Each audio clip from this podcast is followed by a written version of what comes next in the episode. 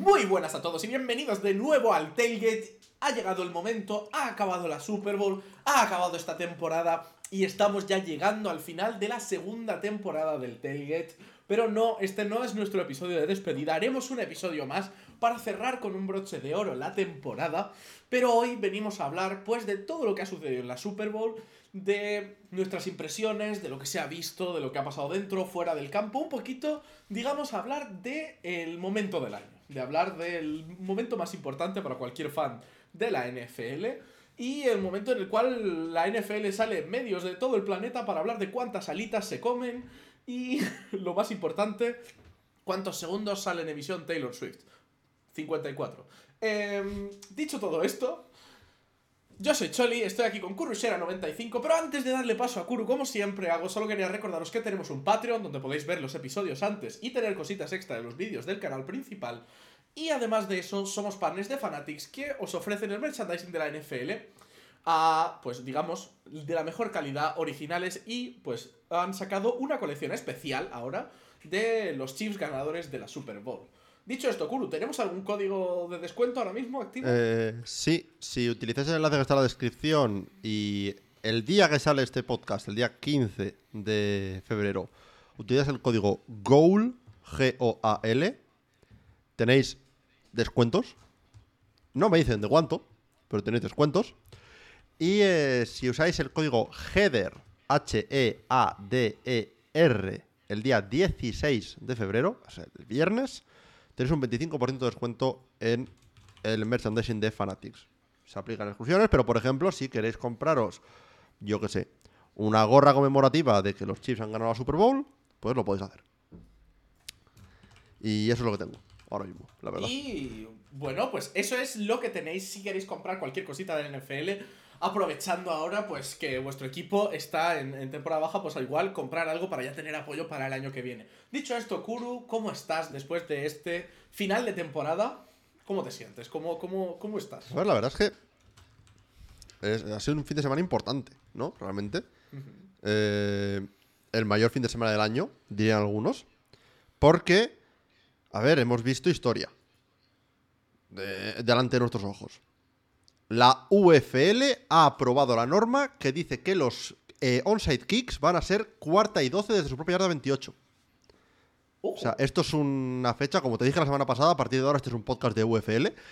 Ajá. Así que eso, qué mejor que empezar con un día histórico, no más onside kicks en la UFL. A partir de ahora, esto es 100% real, ¿eh? Si, si quieres okay, hacer okay. un onside kick, en vez de un onside kick vas a hacer un cuarta y 12. Oh, bueno. Desde tu propia yarda 28. ¿Por qué la 28? Pues porque la XFL era en la 25, en la USFL era la 33. y dijeron, pues la 28. La verdad, visto así. Ya está, con esto creo que podemos cerrar el podcast. Muchas gracias. Eh, muchas gracias por venir. Esto ha sido el tailgate. y, no, a ver, hablando en serio, pues. ¿Te puedes creer que, que estoy más cansado hoy martes que ayer lunes, pese a no haber dormido casi nada ayer. Buscando recuperarte, ¿eh? poquito a poquito. Eh, igual es porque hoy he trabajado. ¿no?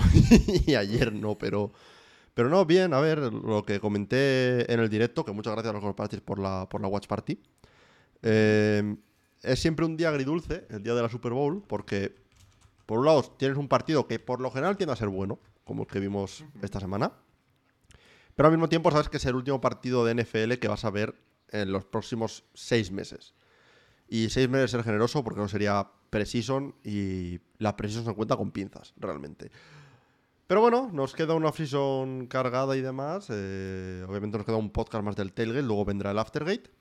Así que, bien, ¿tú qué tal, Choli? Pues yo, la verdad, muy contento. Lo primero porque predije correctamente, gracias a Roger Godel, mi amigo, y, y sus naranjas, predije el resultado de la Super Bowl. Uh -huh no numéricamente, pero qué, qué, equipo iba a ganar y que la primera mitad iba a ser dura para los Chiefs. Ojo, cuidadito. Bueno, y, esa primera mitad fue verdad, dura para todo el mundo involucrado, ¿eh? también te digo. Pero la verdad, yo me recuperé bastante bien. Hoy, hoy me he levantado un poco chaca chaca, pero estoy ya bastante, bastante mejor. Y la verdad fue muy divertido disfrutarlo y además eh, poder hacerlo ahí en streaming, estar charlando con gente y tal y que lo disfrutasen con nosotros, la verdad yo creo que se convirtió en una experiencia muy divertida y lo, lo pasamos muy bien. Habrá que repetir, la verdad, el año que viene. No sé si... A ver, la Super Bowl yo creo que mínimo el año que viene, salvo... Salvo, no sé, hecatombe, digamos. Pero veremos si algún partido más, porque la verdad estuvo muy guay. Sí, la verdad ha sido pues una de esas cosas que nos molaría repetir. Pero dicho esto, yo creo que podemos ir a nuestras secciones habituales. Recordad, vamos a empezar con nuestra sección de trivia, seguiremos con noticias y luego ya nos meteremos de lleno en la Super Bowl. También para que no os perdáis un poquito la actualidad de la NFL, que hay ciertas noticias que pueden ser importantes. Pero dicho esto, el trivia de la semana pasada yo te pregunté, Kuru, qué persona, digamos, famosa del mundo de la actuación había salido más veces en el halftime show de la Super Bowl correcto. ¿Tú decidiste ir con una apuesta, pues digamos, bastante segura? Sí, fui con Beyoncé, creo recordar. Sí, fuiste con, con, Beyoncé, que había salido dos veces en, la Super Bowl. Yo, sabía que había salido dos garantizadas y dije, bueno, alguna más se habrá colado por ahí, voy a decir tres. Em, tuviste ahí un poquito de. No llegaste del todo, ah. porque la máxima vez que alguien ha salido es una más. Pero ahora revelaremos quién después de ver algunos de los, de los trivias por aquí. Nos dicen U2 por aquí, tres actuaciones. Era un buen intento, la verdad. U2 también muy popular en Estados Unidos. U2 que encima actuó en Las Vegas durante la semana de, la Super Bowl, el, miércoles. ¿Ah, sí? el miércoles de, Super Bowl. El miércoles fue de la, Super Bowl. Eh, actuaron en, en The Sphere Oh, The Sphere. Donde han estado enseñando los anillos de, los ganadores de, Super Bowl, que la verdad, muy chulo el, display. Em, pero tenemos aquí algunas opciones. Aparte, pues también dicen por aquí una banda universitaria. No me pidan el nombre porque ya es mucho pedir. Y su argumento es que en las primeras Super Bowl solían salir a bandas universitarias antes de que las grandes estrellas lo abarrotaran. La verdad, no he podido hacer el fact-checking de esto porque está un poco ahí obscure el, el tema. Pero eh, estábamos buscando más bien una persona de, determinado renombre, porque ya meterme en bandas universitarias ya se me iba un poco la bola. Em, otra persona nos dice por aquí, no sé. Oye, perfecto. Oye, em, y... Hay que reconocer cuando no sabes algo. Y otro por aquí nos, nos, dijo Phil Collins, que la verdad me parece una respuesta increíble porque imagínate a Phil Collins actuando tres veces en la Super Bowl, pero cada vez en un idioma diferente. Como hizo cuando hizo las películas de Tarzán y todo esto, que las grabó todas las versiones. Oye, pues hubiera sido interesante.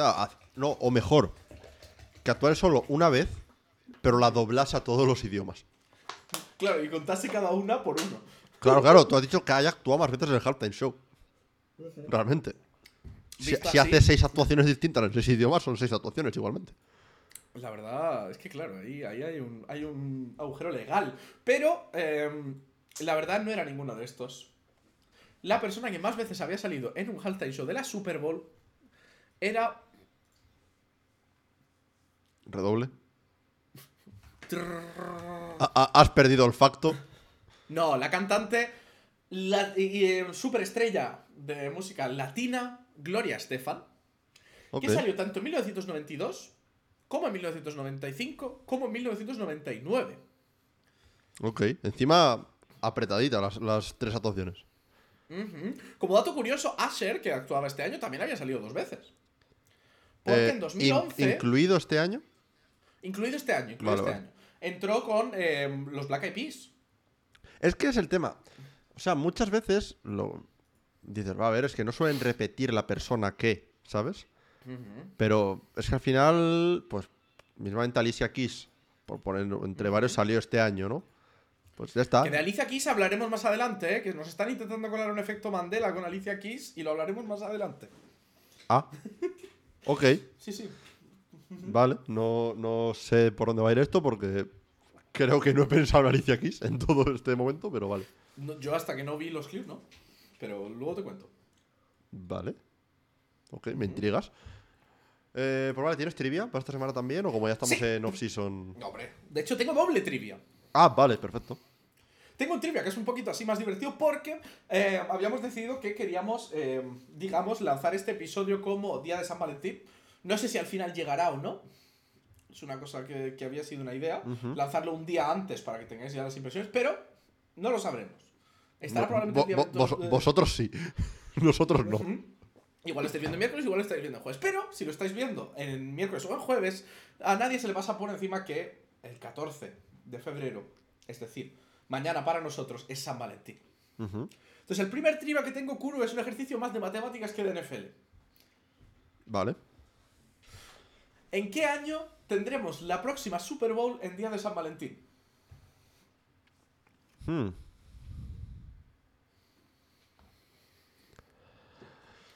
Vale. eh, estamos en año bisiesto. Ergo, ver, normalmente, esto, esto siempre es lo típico que es como conocimiento general, pero yo aquí siempre me confundo. Qui- Quiero recordar que cada año normal los días avanzan en uno. O sea, lo que, si hoy es martes, día 13 de febrero, el año que viene, en un año normal sería miércoles. Pero claro, con un bisiesto, esto pasa a ser dos días. Ah. Por lo que nos. eh, por lo que el 14. Has dicho que la Super Bowl caiga en San Valentín, ¿no? En San Valentín, sí. Claro, entonces el, eh, pasamos de miércoles a viernes en el 25. 23-27. Voy a decir en 2027. ¿Respuesta definitiva? Why not? Perfecto, dejaremos a la gente que haga sus matemáticas también en la descripción. Y eh, por otro lado, tengo aquí otro trivia que la verdad no te lo he traído como trivia principal porque a lo mejor lo habías visto y tal, y entonces me da un poco de cosa. ¿Sabes qué es lo Vale. bueno de este primer trivia? Perdona. ¿Qué? Que no me tienes que mandar la respuesta. Puedo simplemente hacer yo aquí, en, mi al calendario. Pero bueno, dicho todo esto, el año pasado ha salido un clip eh, que básicamente ha cumplido un año eh, a día de hoy, que es un clip de Mahomes muy borracho en el desfile que hicieron los Chiefs de como ganadores de la Super Bowl. Sí. ¿Vale? Mahomes en este estado de ebriedad protagonizó un clip bastante que se hizo bastante viral en su momento. Y mi pregunta es, ¿qué hizo Mahomes en este clip viral? Hostia, no me acuerdo. Yo me acuerdo del de Brady. ¿Ok? ¿Qué, qué hizo Brady? Brady.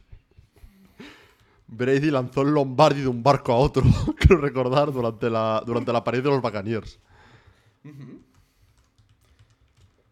Eh, creo, creo que fue Brady, o fue Gronk. Me pegaré también de Gronk. Uno de los, o fue digo- uno al otro. Aquí he decidido poner, ponerte cuatro opciones, Vale. si te, si, si te parece.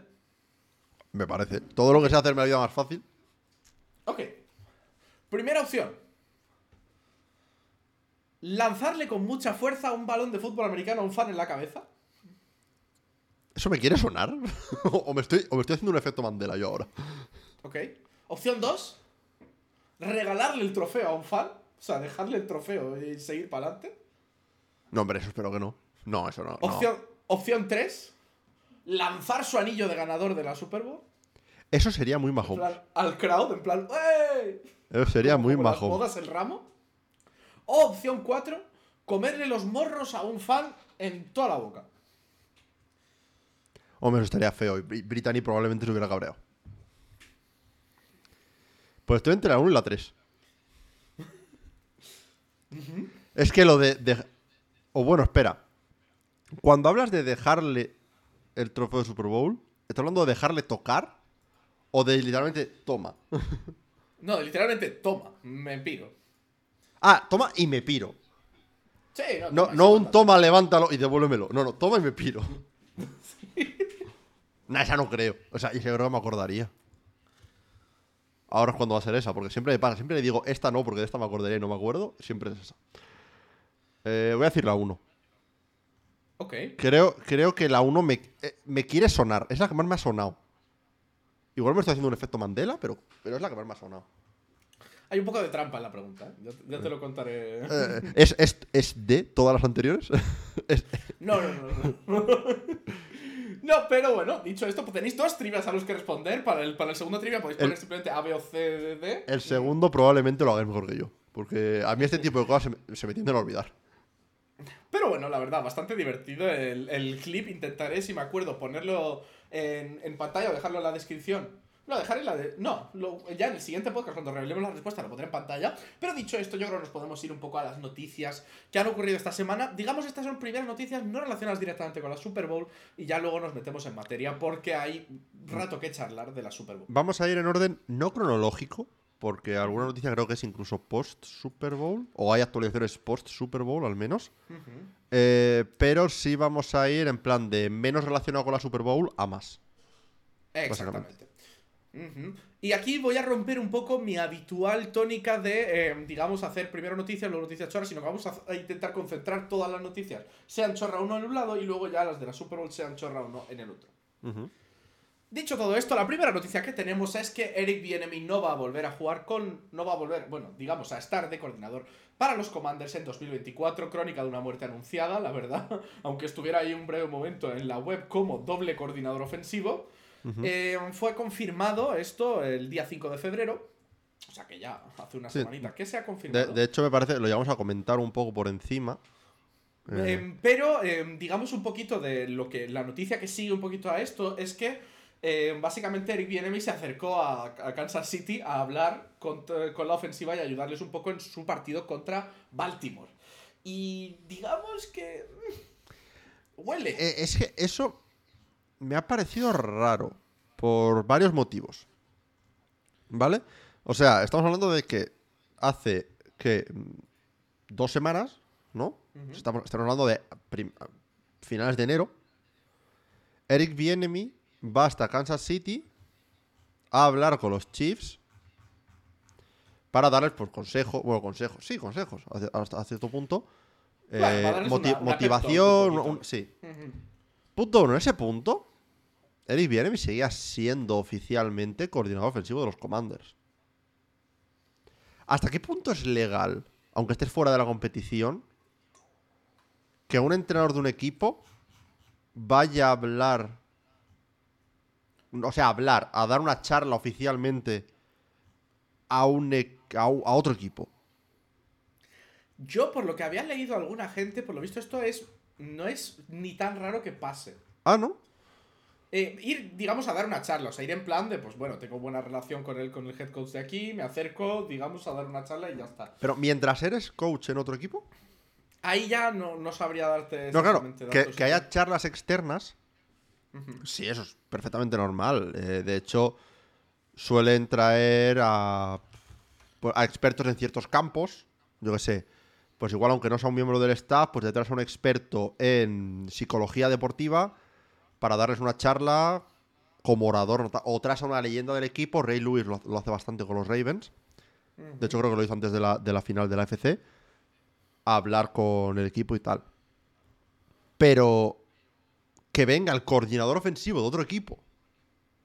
Por mucho que tengas buena relación con el equipo, hablar con, con otro equipo antes del partido me parece raro. Pero bueno, suponiendo que sea legal, que intuyo que sí, ¿No se suponía que el motivo por el que Bienemy se había ido de los Commanders, ah, de los Commanders, de los Chiefs, era por un lado lo de que quería demostrar que no estaba solo la sombra de Andy Reid, pero también, por otro lado, que había mala relación entre Bienemy y los jugadores?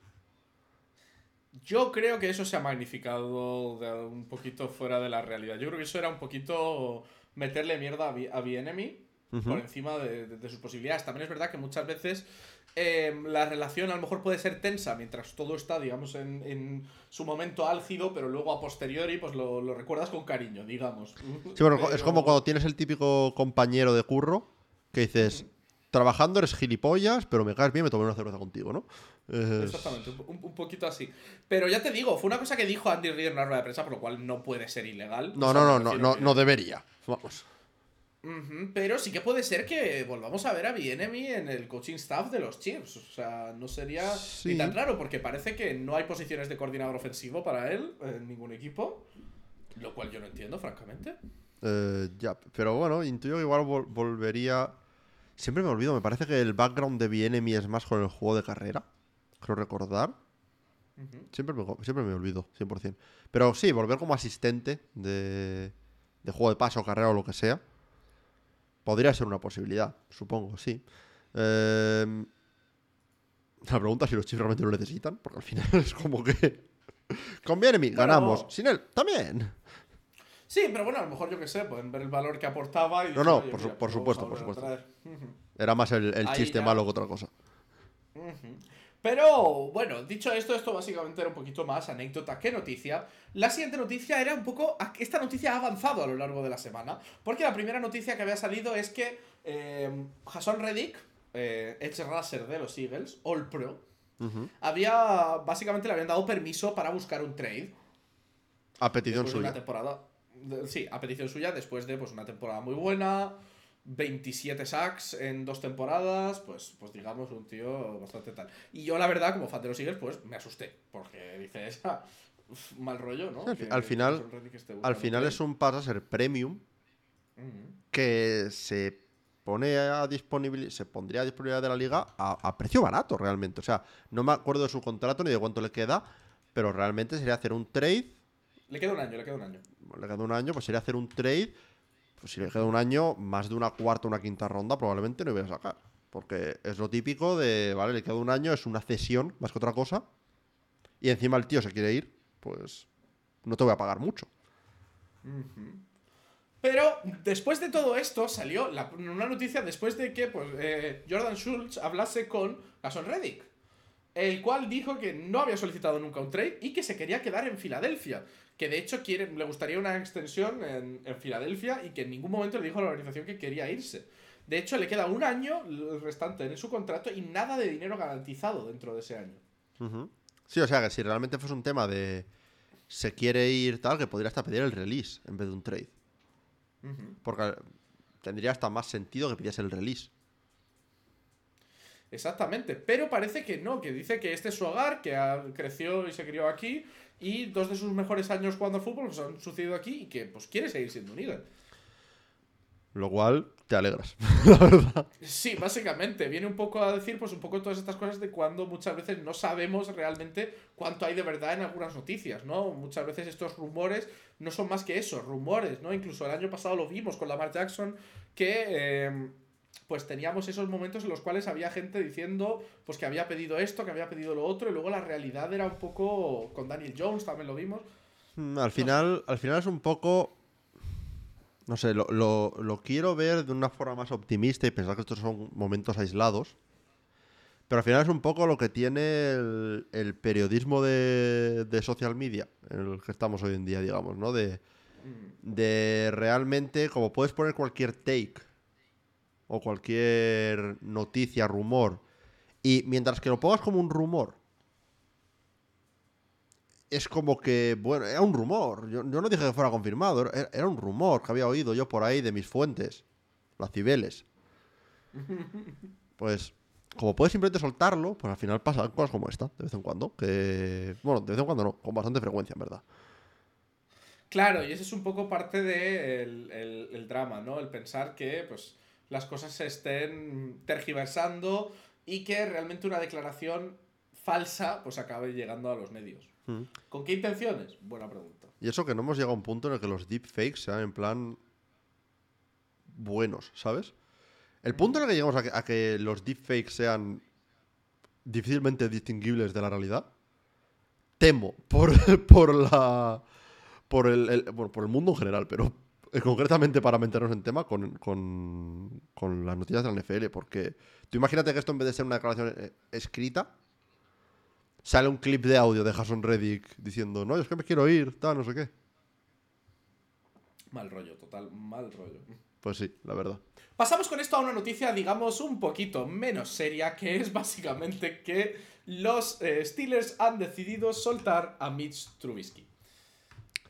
¿O no? Eh, mal día para, para los pechos de Pittsburgh, porque eh, Mitch Trubisky dejará de estar ahí besando tetas.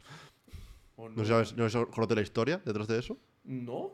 Hay un tweet viejo, pre-NFL, de Mitch Trubisky, que literalmente es I love kissing titties. Wow. Este wow.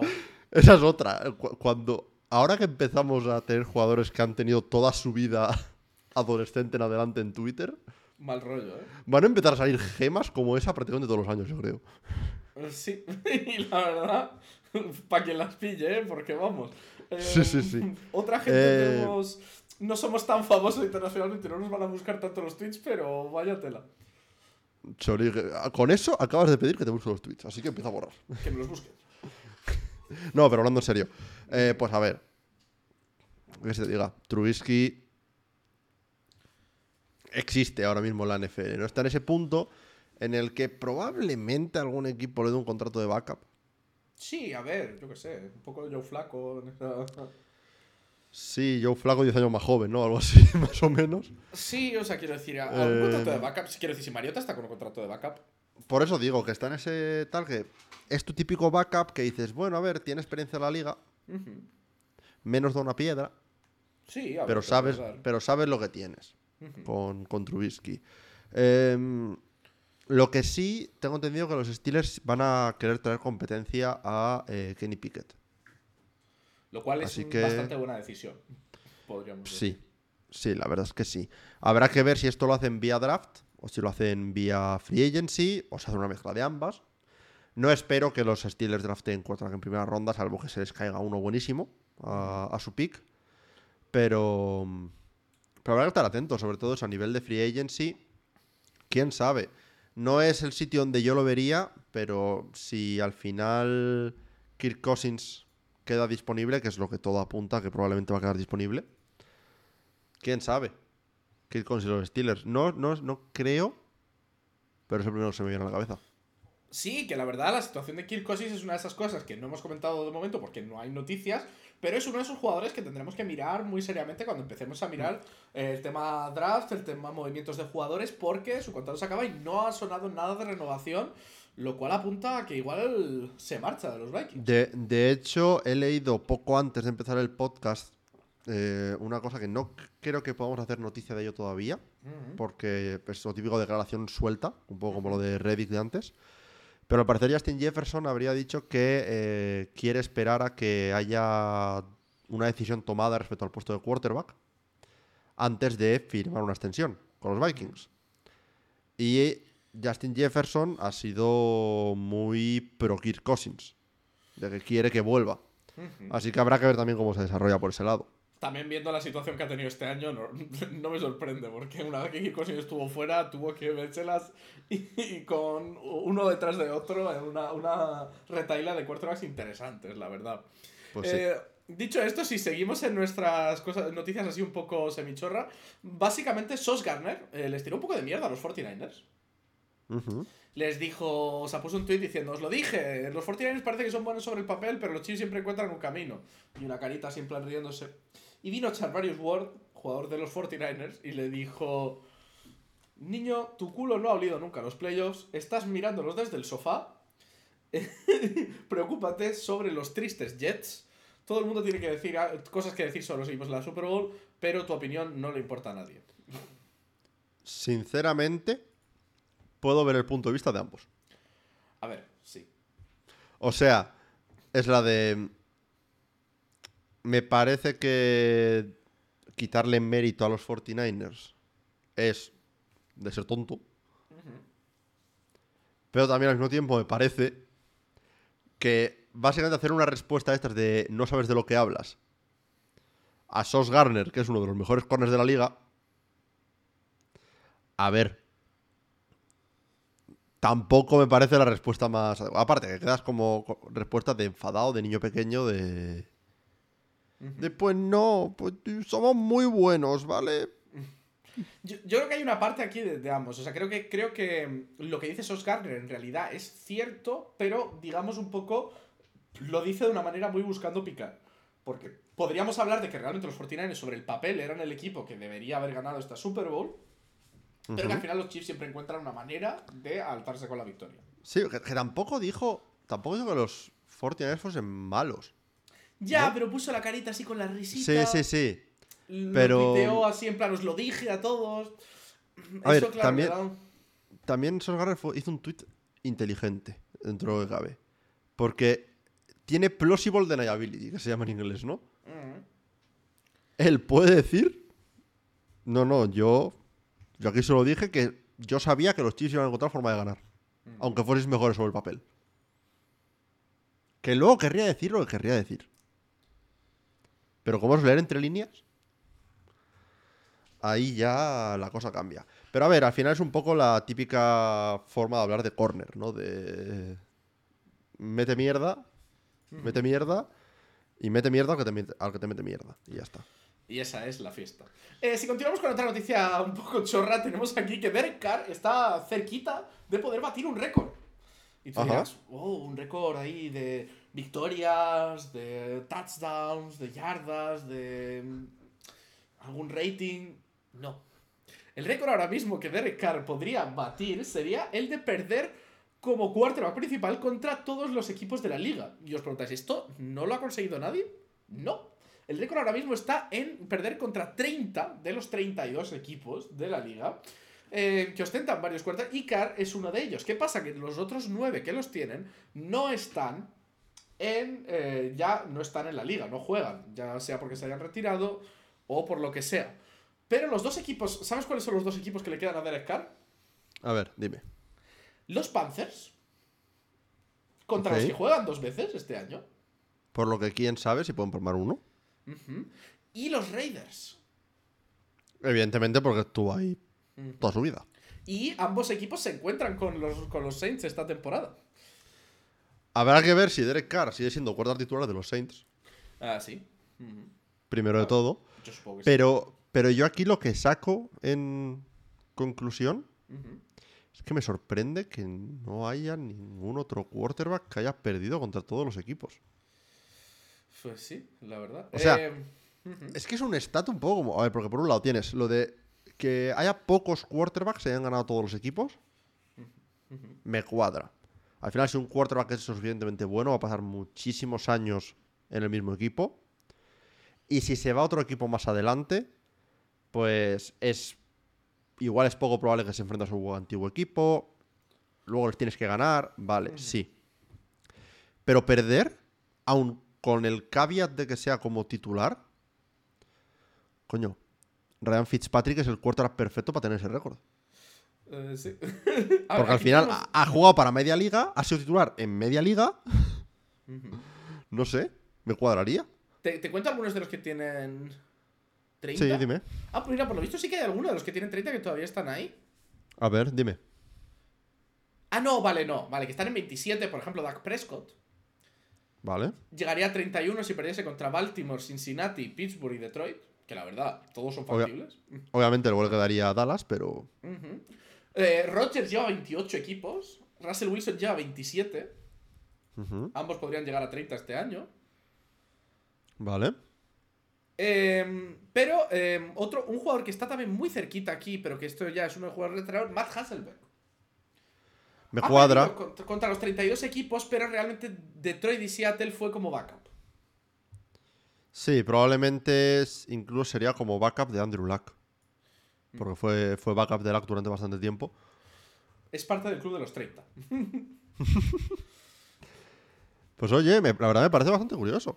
El, el stat. Yo ya te digo, es un stat de esos que hubiera dicho que 100% algún quarterback lo tendría. Aunque bueno, ahora que lo pienso, contra los 32 equipos, claro. Son quarterbacks solo de 2002 en adelante. Claro, eso, mira, no había pensado. Claro, al ser de 2002 en adelante, tienes Eso reduce 22 años para.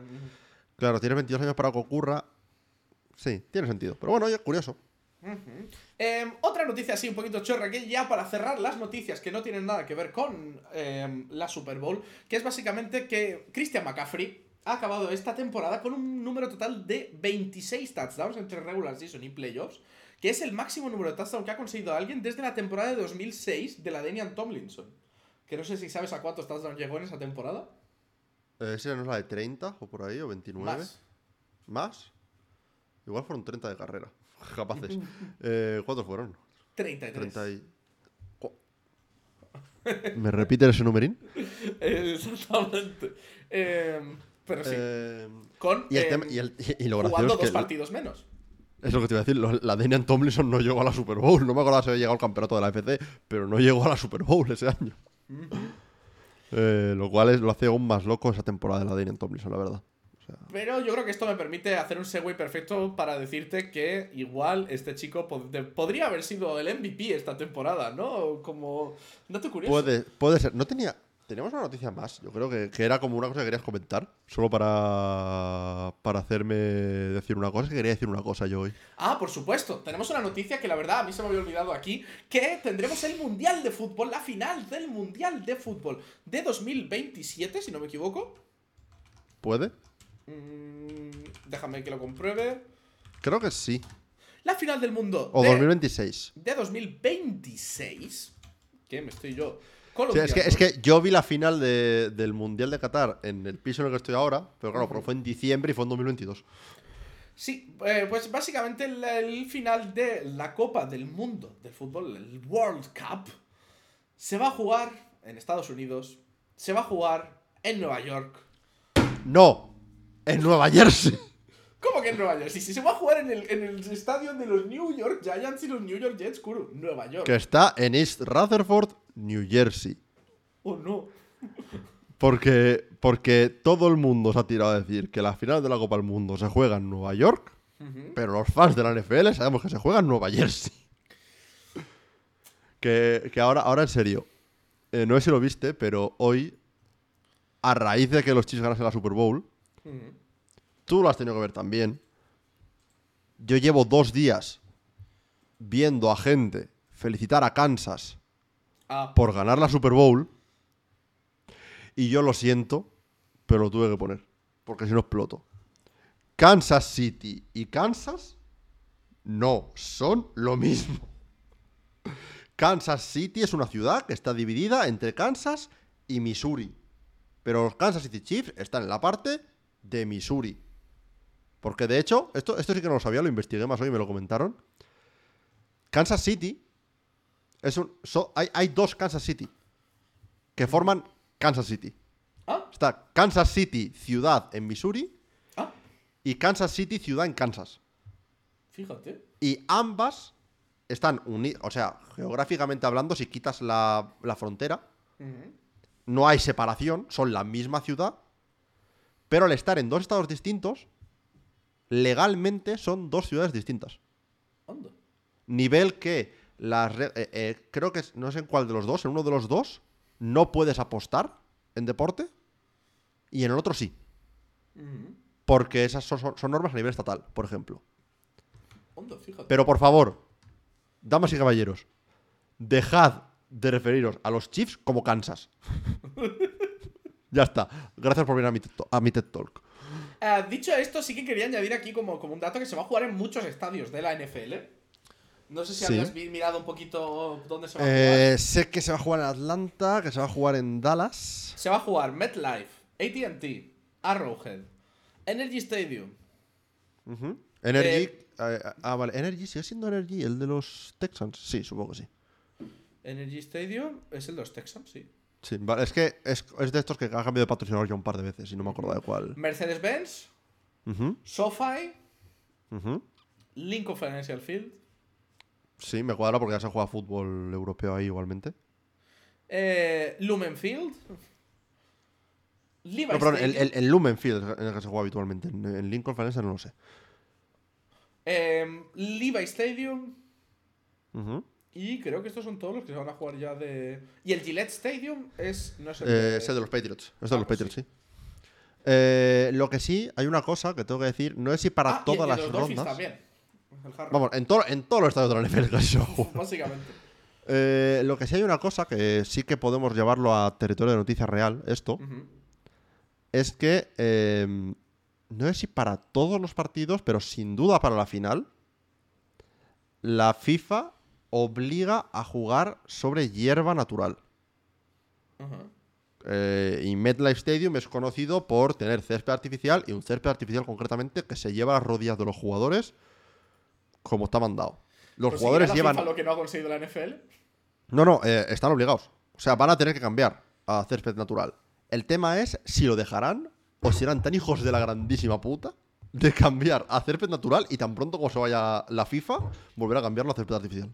A ver, manda narices que un estadio, además, donde juegan dos equipos de la NFL tenga ese tipo de, de condiciones, la verdad. Sí, y que ni siquiera es un tema que muchas veces se habla de no, es que tenemos artificial porque es un campo cubierto, es más difícil el regadío. Excusas, excusas. Pero que justo, a ver, que sí, que en Nueva York hace mucho frío.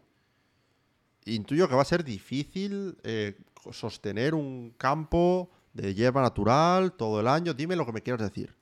Con el dinero que genera la NFL, te puedes inventar algo. Ya está. Ahora ya podemos ir a, a las noticias más. Dicho te he jodido el segway, te he jodido el segway, pero. Dicho esto, con ese segue tan bonito que había hecho sobre que Christian McCaffrey debería haber sido el MVP, eh, pues veníamos a comentar un poquito por encima quiénes habían ganado los Honors.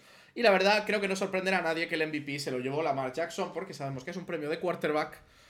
Eh, jugador ofensivo del año, Christian McCaffrey. Ujú. Ru- eh, perdón, jugador defensivo del año para Miles Garrett. Coach del año para Kevin Stefanski. Rookie ofensivo del año para CJ Stroud. Rookie defensivo para Will Anderson. Y eh, me queda solo por aquí de los importantes, digamos, el comeback player, que fue Joe Flaco.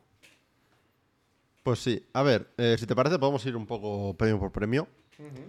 Eh, voy a quitarme de en medio primero los fáciles, Sí, digamos. los que ya hemos dicho 20 veces.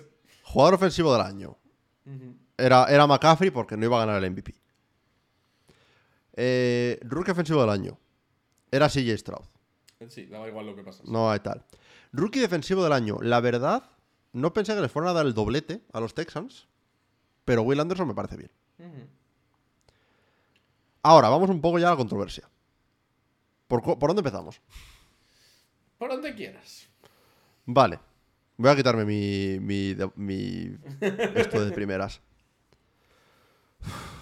Lo he, leído, lo he leído en Reddit y voy a robar directamente lo que leí en Reddit.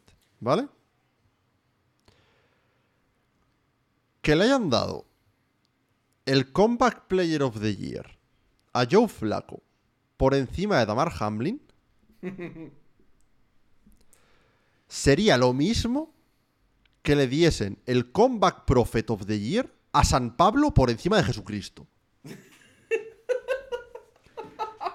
O sea, en español pierde porque Comeback, comeback, Prophet- comeback Profeta, ¿no? Supongo que... A San Pablo por encima de Jesucristo. O sea, yo lo siento, pero el Comeback Player of the Year se tiene que empezar a separar entre lesión barra enfermedad y llevo un par de años sentado en el sofá de mi casa. Hazme un Most Improved, hazme, hazme otro premio aparte. Pero es que la definición de un... Más definición de un comeback que morirte en el puto campo y volver a la vida, no hay. Y lo, ¿Quién ha y lo hecho gracioso... ¿Eh? ¿y sabes qué es ¿Quién lo gracioso? Jesucristo. Jesucristo y Damar Hamlin. Ya está. El tema es, creo que fue este año, no recuerdo si el año pasado ya lo hicieron, que, empeza- que cambiaron el método de votación de los honors. Hasta el año pasado, no recuerdo si incluido o no, eh, se daba un voto a ganador del premio. El año pasado ya, ya había- está. ya había los tres. si no Ya había los tres, vale. Es que me sonaba que el año pasado ya lo sabía, pero no estaba 100% seguro. Dabas el ganador y ya está. Desde el año pasado, o desde este, dependiendo de lo que sea, pero para este sí fue, dabas tu top 3. Y era rollo, el que votabas, el que ponías primero tenía 5 puntos, el segundo 3 y el tercero 1. O algo así. Exacto. El tema, Damar Hamlin se llevó más primeros puestos que Joe Flaco. Pero Joe Flaco se llevó más segundos que Hamlin. Por lo que el total de puntos ganó, ganó Flaco como por 11. O algo así. Esto me dice que este nuevo sistema es una mierda. Ya está. A ver, yo creo que el sistema está guay porque favorece el hecho de que la gente no piense tan unidimensional. Porque al poder elegir tres, al final yo creo que favorece un poco a algunos jugadores que podrían pasar más desapercibidos fuera de este premio, digamos. Y quizá premios como, como el MVP o como jugadores ofensivos y defensivos, pues a lo mejor te permite un poquito más de. Digamos, de, de manga ancha. Hablando de esto, Kuro, ¿tienes algo que decir sobre el tema del MVP? Y sobre Eh, los 49 primeros votos que se llevó Lamar, el un primer voto que se llevó, Josh Allen y los cero que tuvo McCaffrey. Eh, eso es un puto crimen. Por partir de esa base. Luego también quiero decir una cosa. eh, para los que digáis que Damar Hamlin no se merecía Comeback Player of the Year porque no hizo nada. Entonces diréis que tampoco se lo merecía Alex Smith. El año que lo ganó. Porque tampoco hizo nada. Vale, dicho esto. eh, a ver, que McCaffrey no se llevase ningún voto de primer puesto. Es- es- Que, se le- que- que el premio se lo iba a llevar Lamar Jackson. Eso se sabía de aquí a Lima. Porque este año era el año perfecto para, para renombrar el premio de MVP y llamarlo el Tom Brady Award al mejor quarterback. Era el año perfecto Mm. para hacer eso. No lo quisieron hacer. Sigue siendo el MVP. Y la gente dice, pero ¿por qué os quejáis tanto? Si siempre lo gana eh, un quarterback, lo sabemos. Ya, porque lo dejen de vender como un premio para cualquier jugador. Exactamente. El tema es el empaquetado. El empaquetado es para Claro. cualquier jugador. La realidad es quarterback. Y que sí, que si no me equivoco, creo que McCaffrey quedó segundo en votaciones. Y. Pero, muy bien. Sí, pero que no Pero- se llevase ni un primer puesto. Pero, señores, a ver. El problema es que si ese voto de Josh Allen llega a ir a Lamar Jackson, hubiera sido Lamar Jackson un MVP unánime. Que no digo que no-. Que no digo que no se merezca el MVP. Yo mismo llevo diciendo desde mitad de temporada que Lamar Jackson es el MVP este año. Pero de ahí a ser un MVP casi unánime cuando Christian McCaffrey se hace la temporada que se hace, dale un, un par de votos. Que el voto sea de Josh Allen sea para McCaffrey. Y cuando seamos realistas, yo creo que, se- que hay una cosa importante. Lamar Jackson hace una temporada muy buena, pero no hace una temporada que esté a años luz por delante de todas las demás. O sea, quiero decir, sin desmerecer lo que ha hecho este año, que ha hecho una buena temporada. No Es que está es- a años luz por delante de los demás quarterbacks, ni a años luz por delante de la gente de su posición.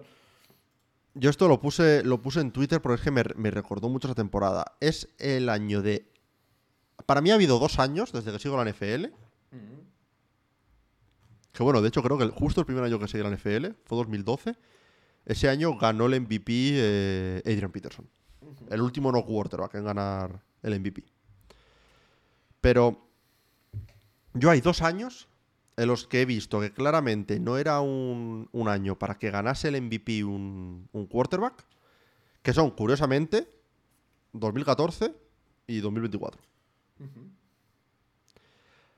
La temporada 2014 de JJ Watt es, a día de hoy, la temporada más dominante que he visto por un jugador defensivo con mis ojos en toda mi vida. Me vendrá alguien a decir que. que la- eh, Lawrence Taylor en, en los 80, que tuvo temporadas mejores, seguro. Pero que yo haya visto, la temporada de JJ Watt en 2014 es la más dominante que he visto por parte de un jugador defensivo en mi vida. El tío se hizo 20 sacks y medio. Forzó 5 fumbles. Tuvo tres ta- eh, dos touchdowns de, def- de defen- de defensivos. Uno de ellos siendo un pick six de 80 yardas por parte de un puto defensive end. Y encima de todo eso, tuvo tres touchdowns de recepción como tight end. Esa temporada el, el MVP se lo llevó Aaron Rodgers con 4.300 yardas, 38 touchdowns y 5 intercepciones. Una buena temporada, pero ni de lejos una mejor temporada que la de J.J. Watt. Ni de lejos. Esto es lo mismo que lo de McCaffrey. ¿La temporada de, de, de Lamar Jackson es buena? Sí. Nadie dice que no. ¿Es una temporada de MVP? Con el juego irregular que ha habido de quarterbacks este año, si consideras el premio de MVP como un premio al mejor quarterback, sí, es una temporada de MVP. Pero es que el, el verdadero año de MVP lo tuvo McCaffrey este año.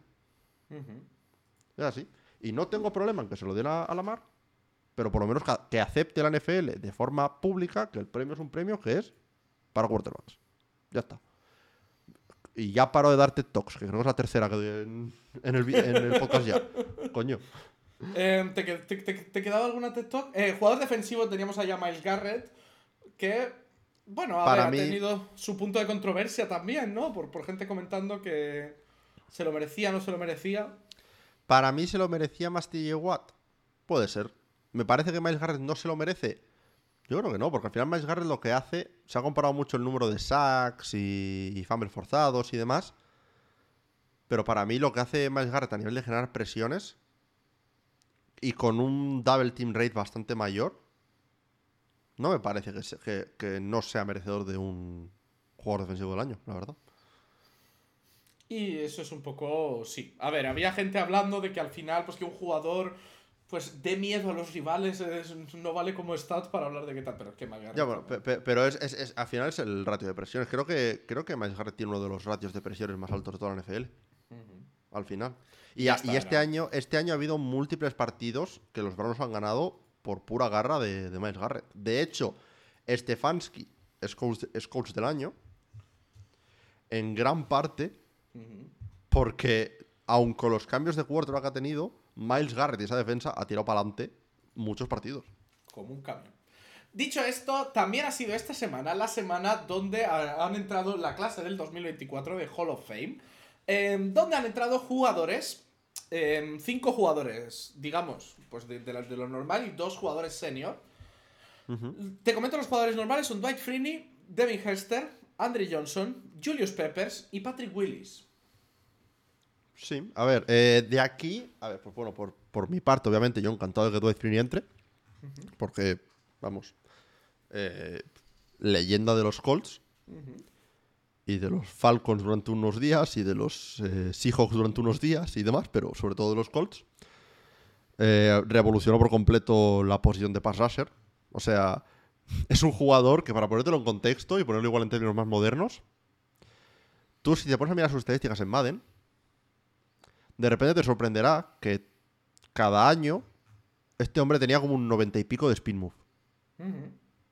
Porque básicamente es el hombre, no voy a decir que inventó, pero que revolucionó el usar un spin move para ganar a tu, a tu bloqueador en pasas.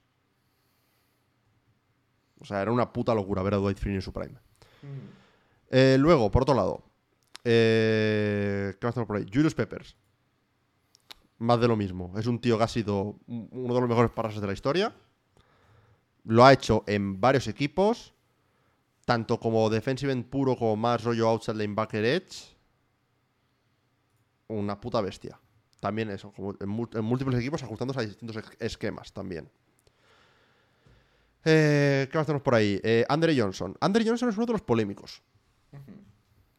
Porque al final eh, hay un montón de wide receivers que están esperando. O sea, tienes a gente como Torrey Holt, que está esperando y todavía no ha entrado. Tienes a gente como Reggie Wayne, que está esperando y no ha entrado. Y por mi lado, como fan de los Colts, he, vi- he visto mucha gente quejarse de que Reggie Wayne no haya entrado y Andre Johnson sí, cuando, cuando Reggie Wayne tiene números muy parecidos y de hecho un poco mejores que los de Andre Johnson.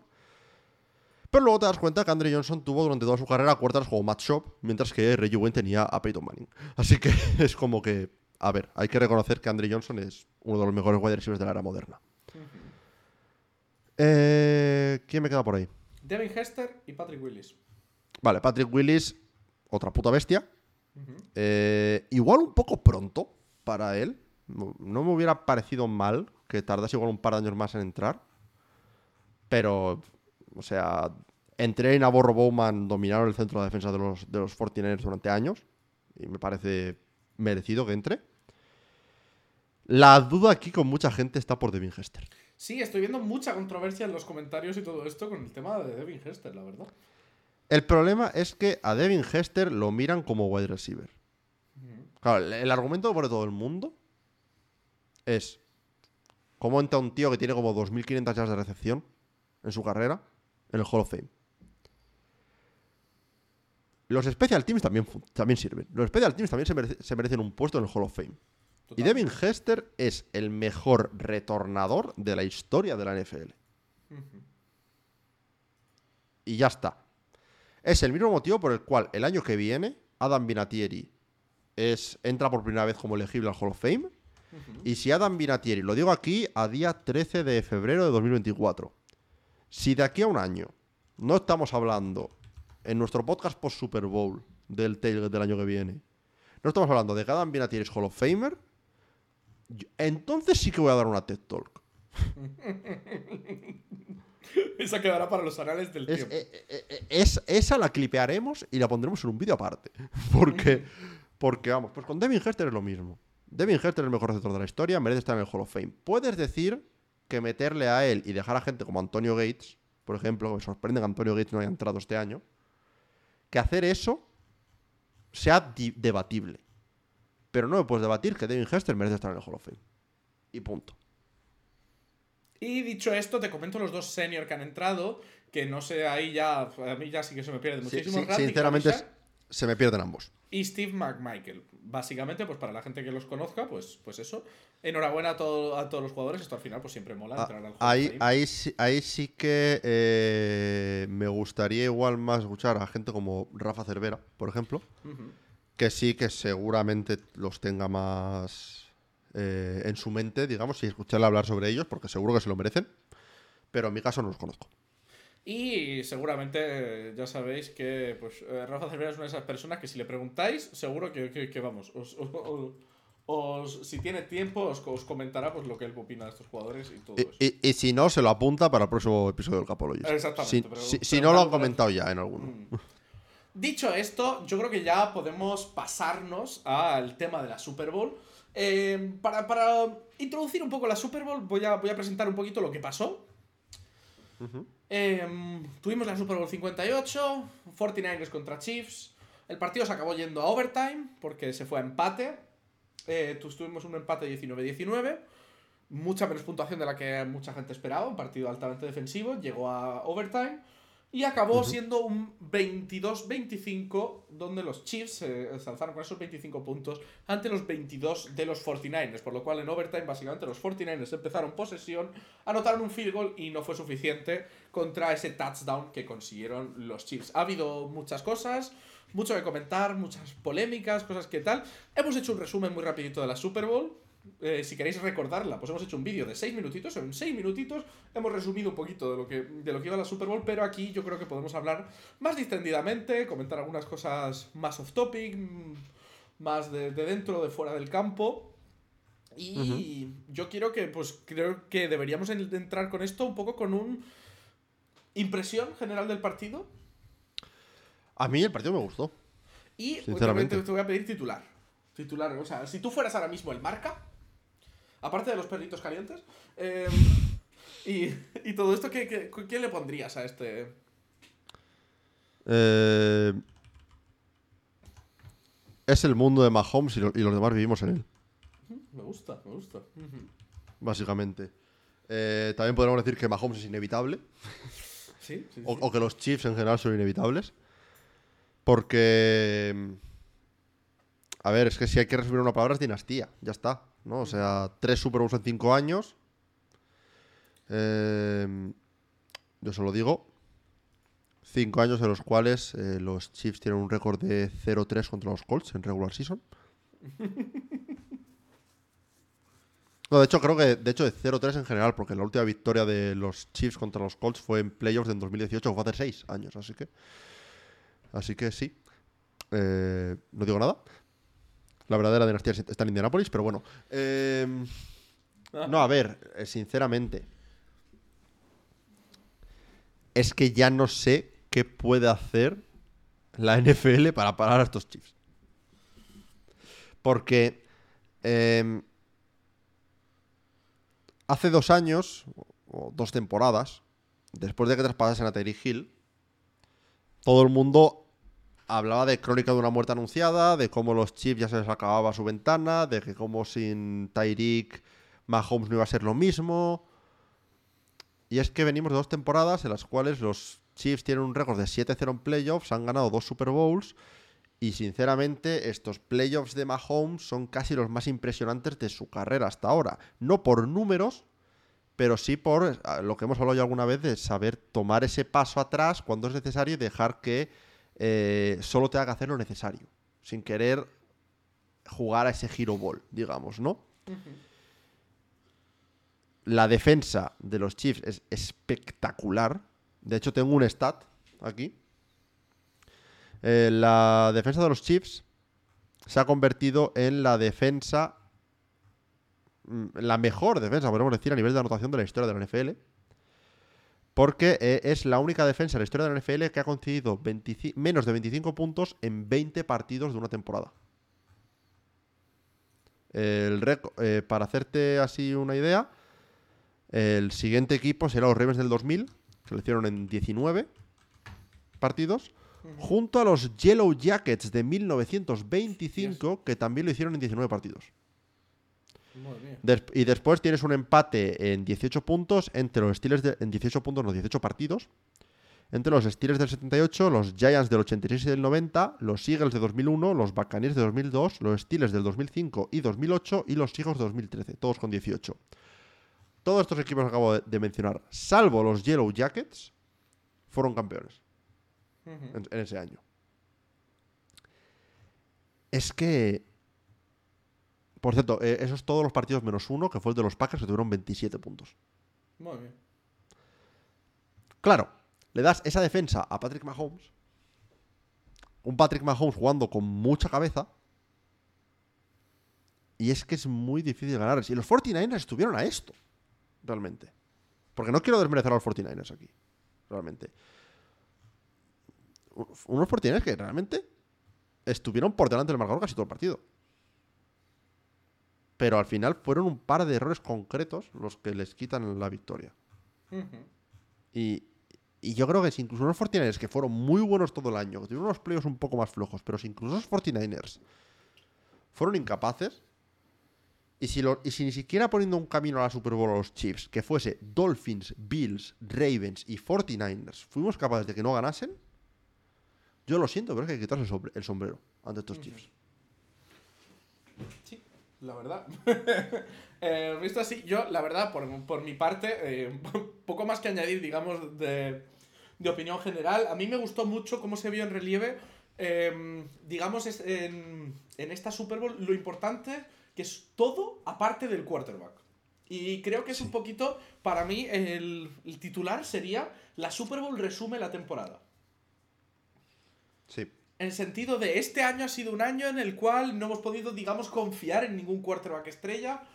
Donde quizá el quarterback, digamos, que más se ha mantenido, los quarterbacks que más se ha mantenido, podríamos hablar pues, quizá de Dak Prescott, que mm, a nivel de mantenerse al año, Lamar Jackson como quarterbacks que han estado todo el año, Brock Purdy también, pero no ha habido, digamos, como ese destaque de quarterbacks de 4.000, 5.000, ¿sabes? De, de- de- pasar esos muros tan grandes, donde ha habido defensas que han mantenido equipos enteros en el juego y donde los equipos especiales han demostrado su relevancia una y otra vez en momentos decisivos de partidos.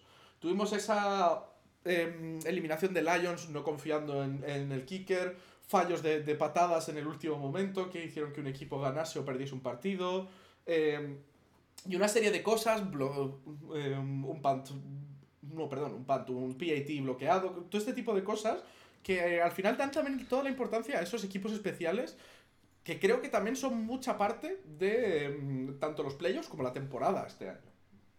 Sí, es que, a ver, sin ir más lejos, en, en- en eso, la Super Bowl, para mí, podemos entraremos luego ahora en un momentito en los debates candentes ¿no? del partido, sobre que, que rodean a la prórroga principalmente. Pero para mí las dos jugadas que pierden el partido a, a los 49ers son dos jugadas desafortunadas en Special Teams. Realmente. Tenemos, por un lado, obviamente, el PAT bloque- bloqueado. Que hay gente, y este argumento quiero, quiero que lo tengamos en un momentito, pero hay gente que piensa que el PAT bloqueado ayudó a los 49ers, más que eh, fastidiarles. Podemos hablar en un momento. Pero luego está por otro lado ese punt que golpea en el tobillo uno de los bloqueadores y le, le da el balón de nuevo a los Chiefs, unos Chiefs que no habían encontrado forma de atacar y les da su primer touchdown en la mano, básicamente. Y ese, y ese punt recuperado por los Chiefs cambia el momentum completamente del partido. Dos jugadas de Special Teams que cambian el partido. Ahora, respecto a lo del PAT. Yo he leído que, eh, a ver, obviamente, si el PAT no se bloquea y se mete, los 49ers pasan a eh, ganar de 4 en vez de 3. Claro, ganando de 4 no hay prórroga. Que valga, probablemente. El, el argumento es que si los Chiefs, en vez de estar de, ganando de 4, perdiendo de, 3, están perdiendo de 4, el drive final de los Chiefs no lo hacen tan conservador en, en la segunda mitad de- del drive, en, en- en cuanto entran en territorio de los 49ers. Ujú. Porque sí que es verdad que los Chiefs, en cuanto entran en el territorio de los 49ers, están jugando más a ver si colamos el touchdown, pero asegurando el field goal. Sí, sí, sí, sí. Y aunque eso sea cierto, yo no veo una forma en la que no anotar ese punto extra y evitar la posibilidad de prórroga no ayuda a los 49ers. Yo creo que la gente cuando, cuando hace ese tipo de statements se olvida de una parte, que es que en el otro lado del, del balón tienes a los Chiefs en ataque. Tienes a Patrick Mahomes, a la mente de Andy Reid, y tienes un equipo que siempre te lo va a poner difícil, que tienen jugadas preparadas, que ya se vio en su última jugada del partido, que era una jugada ensayada, que era un trick play que, que tenían clarísimo que iban a usar y que les dio una victoria con un pase que es que, o sea, quiero decir, que era una jugada tan buena que es que literalmente un niño podría haber tirado ese pase. Sin desmerecer a nadie, o sea, no... De, hecho, de hecho, es mérito del equipo. De hecho, se ve en el clip como Travis Kelsey directamente mira, está mirando el marcador. No está, no está haciendo nada la jugada, está mirando el marcador. Y quiero decir, es que eh, yo creo que la gente se olvida de eso. Sí que me gusta mucho un punto relativo a todo esto de qué jugadas han, sido importantes. Que hay una cosa en la que sí que em, fue criminal de, de, lo que jugaron los 49ers. Y yo creo que se ha comentado bastante al respecto, que es el tema de dejar de lado el juego de carrera. Y, y dejar de lado el juego de carrera en un partido que a lo mejor no te estaba funcionando como tal, pero sobre todo en esa parte, em, me gustó mucho la, opinión que daba, pues justo, hablábamos de la cenada, Rafa Cervera al respecto que es, em, si quizá los, los 49ers, en vez de ir a cerrar el partido jugando jugadas de pase, al volver en ese momento en el cual recuperan la intercepción, ¿intercepción? ¿Fue una intercepción o fumble? Eh, sí, la intercepción de Mahomes, dices, ¿no? En, el tercer cuarto. Que ya iban 7 por delante. No, iban 10. No, iban 7, era un 10-3. Exactamente, era un 10-3. Que ya ponerte es conseguir o hacer una jugada, digamos, algo más conservador, gastar tiempo y ponerte 10 por delante, y jugar más a carrera, perder tiempo, pues porque jugaron, no sé si fueron 8 jugadas de 9 en los siguientes 3 drives de, pase y fueron 3 trianouts. Sí, fueron eh, una carrera, 8 pases diseñados y de esos 8 pases diseñados, uno fue un scramble de Purdy. Porque técnicamente acaba como 7 pases y 2 carreras, pero son 8 pares y una carrera. Y justo es en ese tercer cuarto donde los Chiefs vuelven al partido, ¿no? Acaban volviendo a ponerse por delante. Y es donde pierdes esa ventaja que te llevas al descanso. Y yo creo que eso es una de las cosas que deciden finalmente el partido. El ya no estoy con ventaja, estoy teniendo que retomar y ponerme al mismo, al mismo nivel. Y ahí ya un equipo se pone por delante, el otro se pone por delante, pero ya no estás con esa ventaja. Sí, de hecho, cuando reaparece McCaffrey, sin ser necesariamente solo en el juego de, de carrera, pero también en el juego de pase, cuando reaparece McCaffrey es cuando los 49 empiezan a mover el balón a final de partido. Un poco. Y es cuando tenemos el, el drive de, su segundo touchdown y el de el, eh, el, de, field goal que tiene también por ahí. Es ahí cuando llega. No, perdón, eh, no fue, fue. Sí, fue 19-19 nos fuimos a la prórroga, ¿no? Sí. Correcto, sí. Pues eso. Y, incluso en overtime también se ven, bueno, hubo algún flag, pero también se ven balones a, a McCaffrey que consiguen extender los drives. Yo para mí es eso. Y es una cosa que ya le ha pasado a Shanahan. O sea, el motivo por el que los Falcons pierden a Super Bowl contra los Patriots es porque se niegan a, correr y a quemar tiempo.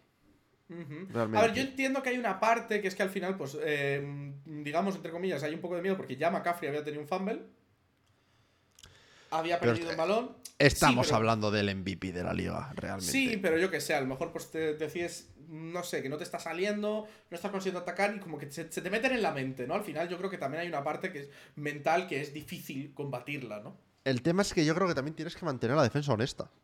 O sea, si llega un punto en el que con 7 de ventaja y aún viendo que no funciona el pase sigues pasando, llega un punto en el que la defensa dice, vale, pues si no vas a correr, sabemos lo que vas a hacer, ¿sabes? Y es como, hay veces que no. No gusta verlo como fan, ver que siguen corriendo si se están estrellando contra una pared. Pero es un poco eh, lo que pasó en el, en el Chiefs Ravens. Que los Chiefs seguían corriendo. Pero no era porque, porque quisiesen ganar el partido a base de correr y conseguir primeros downs y touchdowns de carrera. Es porque dicen, vale, estamos 7 arriba, 10 arriba. Tienes que anotar. Cuanto menos tiempo te demos, tienes que anotar. Hay gente que también dice que en el tercer down y cuatro, eh, antes del último de los Chiefs en, el último cuarto, antes de la prórroga, que se la jugaron un pase. Que puedes estar a favor o en contra del pase y tal, pero dicen, oye, es que si corres, o lo consigues, o si no lo consigues, los Chiefs pierden un tiempo muerto. Que no hubiera importado, yo creo, pero. ¿Y si sí? ¿sabes? No sé. Yo creo que, sobre todo en el tercer cuarto, faltó McCaffrey. Mm. Y, y esa es una de las grandes decisiones de, de los 49 que les pierde el partido, probablemente. Sí, si quieres entramos ya a hablar de, de algunos momentos concretos, de algunas cosas que tengo por aquí, algunos datos, algunas noticias. Vale. Em, yo creo que no pasó desapercibido para nadie, digamos, en la parte un poco de, de las lesiones en los 49ers. Tuvieron dos momentos así un poco fuertes ¿no? en el partido. Dre Greenlow acabó saliendo fuera del partido, no jugó. Y no sé si sabes los stats de su sustituto, de, de Oren Eh, lo, lo, lo leí, yo- lo leí hoy, pero no me los sé de memoria. Supongo que los tienes a mano, dímelos porque son brutales. Básicamente, eh, en, en cobertura tuvieron sus, eh, los receptores a los que cubrían 9 targets, 9 catches al out, un touchdown. Eh, los receptores tuvieron 130, o sea, hubo un 134,7% de, o sea, un 134,7 de pase rating y um, un 32,1 de pro, de Pro Football Focus coverage, creo. A ver, que Greenlow hubiera parado todos esos pases, hubiera parado todas esas jugadas, hubiera tenido un grade perfecto, no, pero lo hubiera hecho mejor, eso seguro. Y encima lo que me jode, viste el clip de la lesión de Greenlow, ¿no? Sí, que fue entrando, al- fue, fue trotando para entrar al campo. Fue entrando al campo, adiós al Aquiles. Es que es una putada eso, ¿eh? Sí, digamos que es un poco lo que le pasa a los 49ers. Siempre hablamos de los 49ers como un equipo que se consiguen lesiones, muchas lesiones y tal, y habían aguantado un año bastante decente, ¿eh? o sea, las lesiones habían permitido bastante, pero sí que es verdad que hablamos de un equipo que tiene jugadores muy, muy tochos, pero que muchas veces el sustituto está a años Sí. luz por detrás. Les falta igual esa profundidad. Que a ver, ningún equipo es Es profundo muy, en es muy tener, tener ambas, es decir, si tienes un jugador que digamos es top 3 en su posición, no puedes pagar a un jugador top 3 de su posición y luego tener también al top 15, ¿sabes? Claro, nor- normalmente tienes que.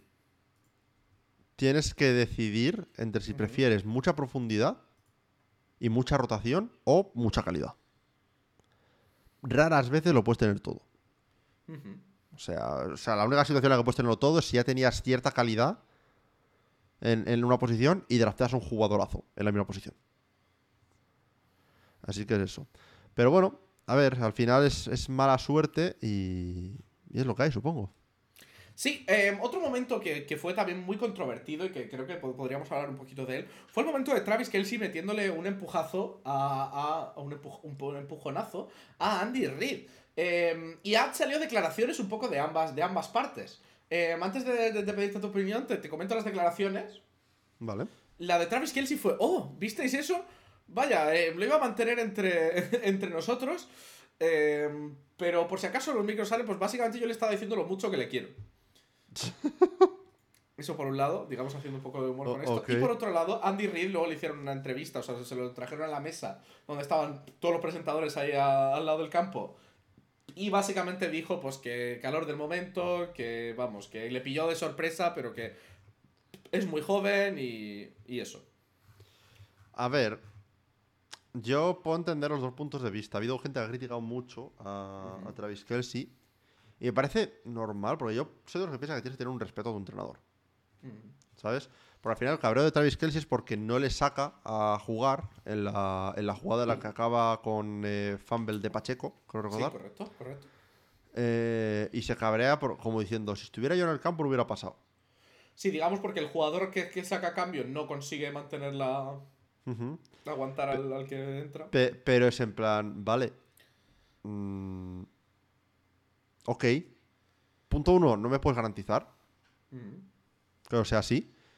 Y punto dos, si, si el coach te sacó del campo, puede que fuera porque te quería fresco para la siguiente jugada. Porque tenía algo pensado para ti. ¿Sabes? Tú como jugador tienes que saber eso y, ti- y tienes que confiar plenamente en tu entrenador. Y no puedes cabrearte porque no te saca a jugar o no juegas. Entiendo que ta- también entiendo eso, el punto de vista de es el, el- la tensión del momento y todo tal. Pero yo me decanto un poco más porque estuvo fuera de lugar por parte de, de Travis Kelsey. A ver, yo que. A ver, hay, hay un poco dos bandos que han salido. Digamos, la gente que ha salido a decir, si no hubiera sido Travis Kelce, hubierais dicho otra cosa. Y la Eso gente que ha salido a decir, esto está muy mal. Y ahora yo te- tengo que decir un par de cosas. Porque yo he oído cosas muy ridículas. ¿Vale? Vale. La primera es está fuera de lugar. Lo que hace está mal y está fuera de lugar. Me da igual que sea Travis Kelsey, me da igual quién sea.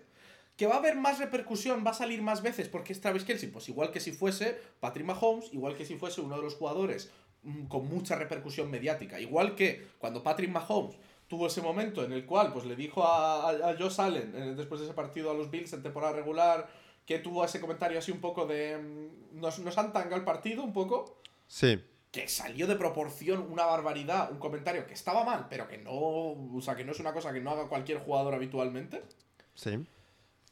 Creo que entre decir cosas y meterle un empujón a tu entrenador, Hay un punto medio muy grande. hay un punto medio muy grande. Y tú piensas que, que- que Andy Reid es una persona que tiene eh, exactamente...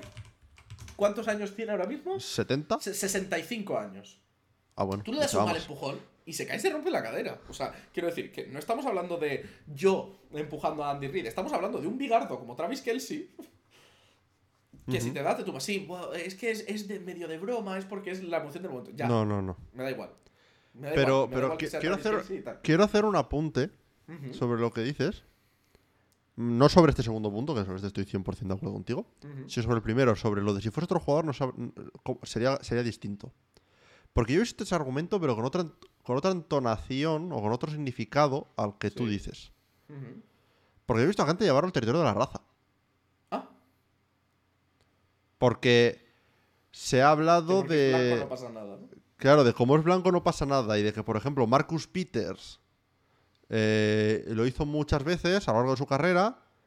Y se ha dicho que si era un zag, que si era un chungo, que si ese tipo de jugador no lo puedes tener en el, en el banquillo. Si lo que se habla siempre que si Lamar Jackson dice una palabra más alta que otra, se le critica mil veces más que si Patrick Mahomes dice una palabra más alta que otra. Que pues puede ser, no, no lo voy a, no voy a mentir. Porque lo de Travis Kelce sí que es verdad que se habló mucho el lunes.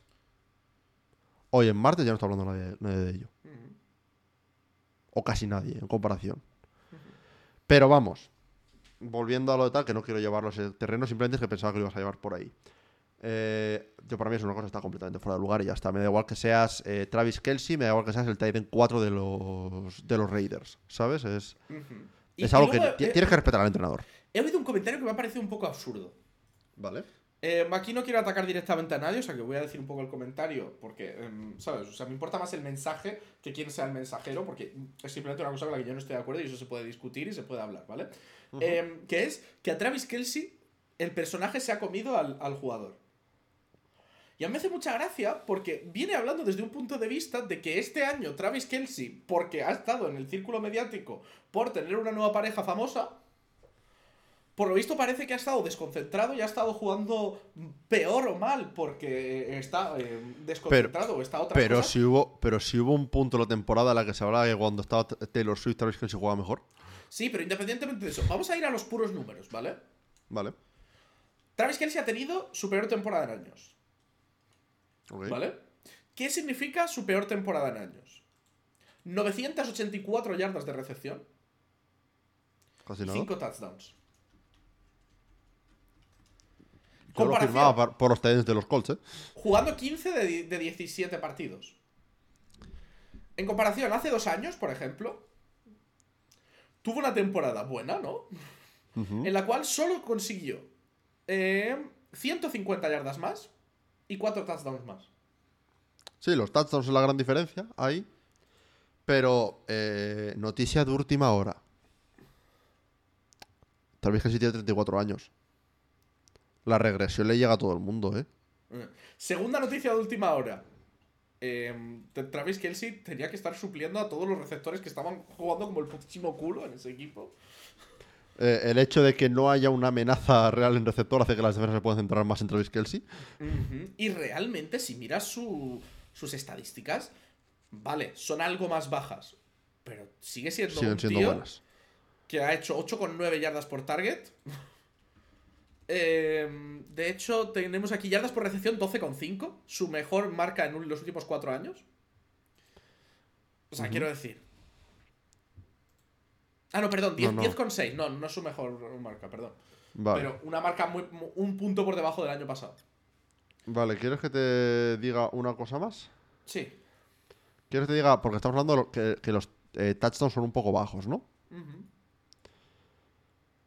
Eh, lista de touchdowns por tight ends este año. San Laporta li- lidera con 10. Ujú. En segundo puesto hay un 1, 2, 3, 4, quíntuple empate entre Hunter Henry, David Njoku, George Kittle, Mark Andrews y Cole Kamet. Todos ellos con 6. Y ya, pues Travis O Kelce. sea, pasamos de 10 a 6. Y luego en, en tercera, o si quieres ponerlo como séptima posición. No, eh, eh, sexta posición. No, séptima séptima, posición, sí. perdón. Ujú. Tendríamos a Travis Kelsey, Dalton Schultz, TJ Hawkinson, Jake Ferguson y Isaiah Likely con 5. Si lo pones en número, está tercero en touchdowns. Tampoco está tan mal. Es que es eso. Eh, la temporada de Travis Kelsey ha sido mala por estándares de Kelsey. O menos buena, mejor dicho. Pero no ha sido una mala temporada. Es que, es que es eso. Veremos a ver eh, el año que viene, veremos a ver cómo si mantiene, si seguimos viendo un poco de caída en su producción, pero sus playoffs han sido espectaculares y ha sido un jugador que ha sido fundamental para este equipo, un equipo que está plagado de receptores que fallan, que se les caen los balones, que no atrapan, pues para conseguir tener un activo un poco seguro para Mahomes para poder ir consiguiendo las jugadas. O sea, e- el partido de los Ravens solo ya tendría que haber callado cualquier duda sobre, sobre Kelsey este año. Ujú. Si- sin Kelsey jugando el partido de juego contra los Ravens, los, los Chiefs igual no llegan a la Super Bowl. Pero Y bueno, ahora, em, más cosas que podemos comentar.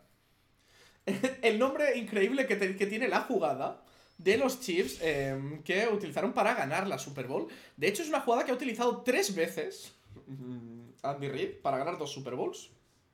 ¿Sabes cómo se llama la jugada, Kuro? Eh, estamos hablando de la clásica, mítica, enorme, fundamental Tommy Jerry, ¿no? No, la jugada no se llama Tommy Jerry, cuidado, eh. Ah, bueno, ¿La sí, jugada? Tommy Jerry es parte del, del play call. No, la jugada se llama Corn Dog. El nombre que le ha dado Andy Reid a la jugada es Corn Dog. Ah, ¿Ok? no, pero es que, Y- pero es que había una cosa de- play del call. play Luego está el play call, que te lo voy a decir, te Eso lo voy a decir, ¿vale? ¿vale? Pero la jugada, él le ha llamado, Andy Reid le ha llamado corn dog a la jugada, ¿vale? Me gusta también. Ok. Em, pero la jugada entera es Trips Right, Bunch, F Shuttle, Tom and Jerry, Right Yellow. Perfecto. Increíble. Me encantan los nombres de jugadas de la NFL, yo lo siento. Eh, no sé, tío. Eh, me gustan más los audibles, porque hay audibles que son la hostia. Pero lo que se, lo que se tiene que decir en los, en los huddles. Hay, hay un vídeo, siempre lo digo cuando se habla de esto. Que creo que lo podéis buscar en YouTube, porque seguro que sigue estando por ahí. Que se llama Ju- Just Snap the Damn Ball. Just Snap the Damn Ball. eh, que es un vídeo de como 5 minutos hablando sobre los play calls de Peyton Manning y los audibles de Peyton Manning. Con sus lineros ofensivos cagándose en sus muertos porque tienen que estar ahí esperando y esperando y esperando a que Peyton Manning acabe su baile detrás de ellos. Eh, es, es increíble ese vídeo. Em, ¿Quieres un dato curioso de esta jugada? Um, hizo una entrevista post partido Andy Reid hablando de que eh, realmente la jugada no iba a ser así. Ah, ¿no? La idea de la jugada era un shovel pass hacia adentro, pero digamos que los 49ers estaban cubriendo eso a muerte. O sea, digamos que la idea era hacer el corn dog, o sea, como, o sea la jugada era como la, como la han hecho, pero era como hacer un fake de eso. Sí. Pero como estaban todos ahí tan apelotonados, pues Mahomes hizo el corn dog normal. O sea, la jugada que ya les ha Claro, servido tres es, veces. es- es que aparte. Claro, a ver, esto intuyo que sería lo de el, el- el counter del counter, ¿no?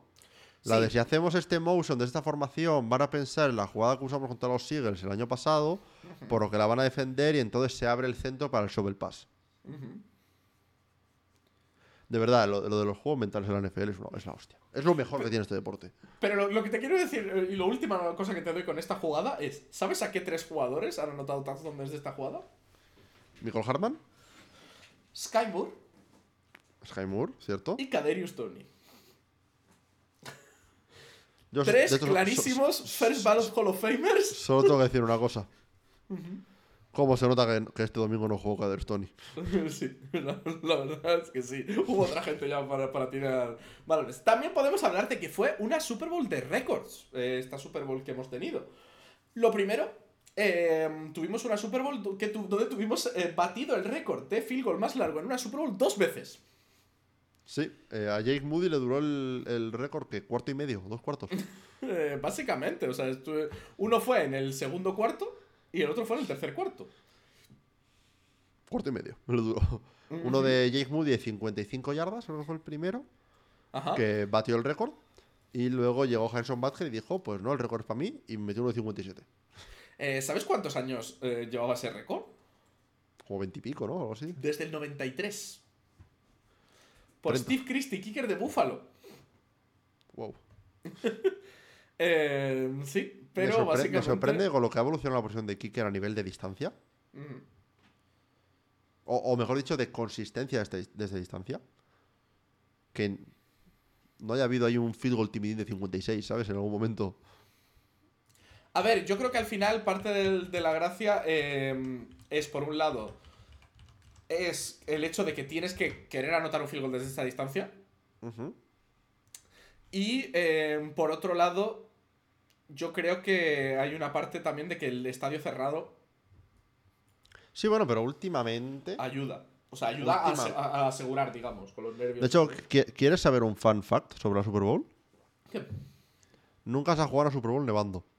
Oh, ¿Por qué? Porque sobre todo en la era moderna, la NFL tira hasta dos cerros. Ya, lógico. Y en sitios Pero- donde tampoco hace un frío que pela.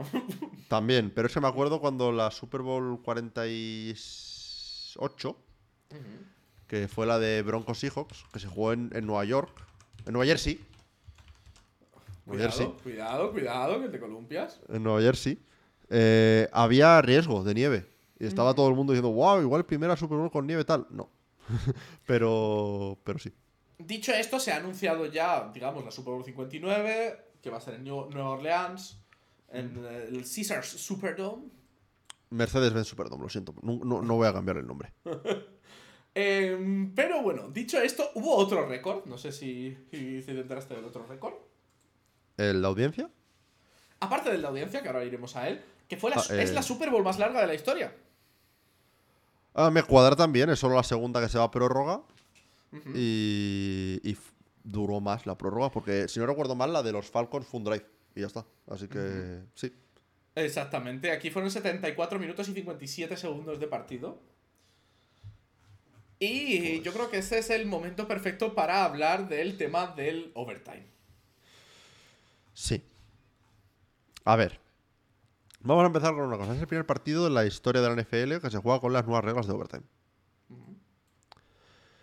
Lo cual me lleva a las declaraciones de los 49ers. Concretamente, Kyle- jugadores de los 49ers. El primero que, que oí fue Kyle Juszczyk, pero sé que hubo más. Diciendo que literalmente no sabían que habían cambiado las normas. Lo cual. Yikes. La verdad. O sea. Lo comparas con lo que habló, por ejemplo, Chris Jones.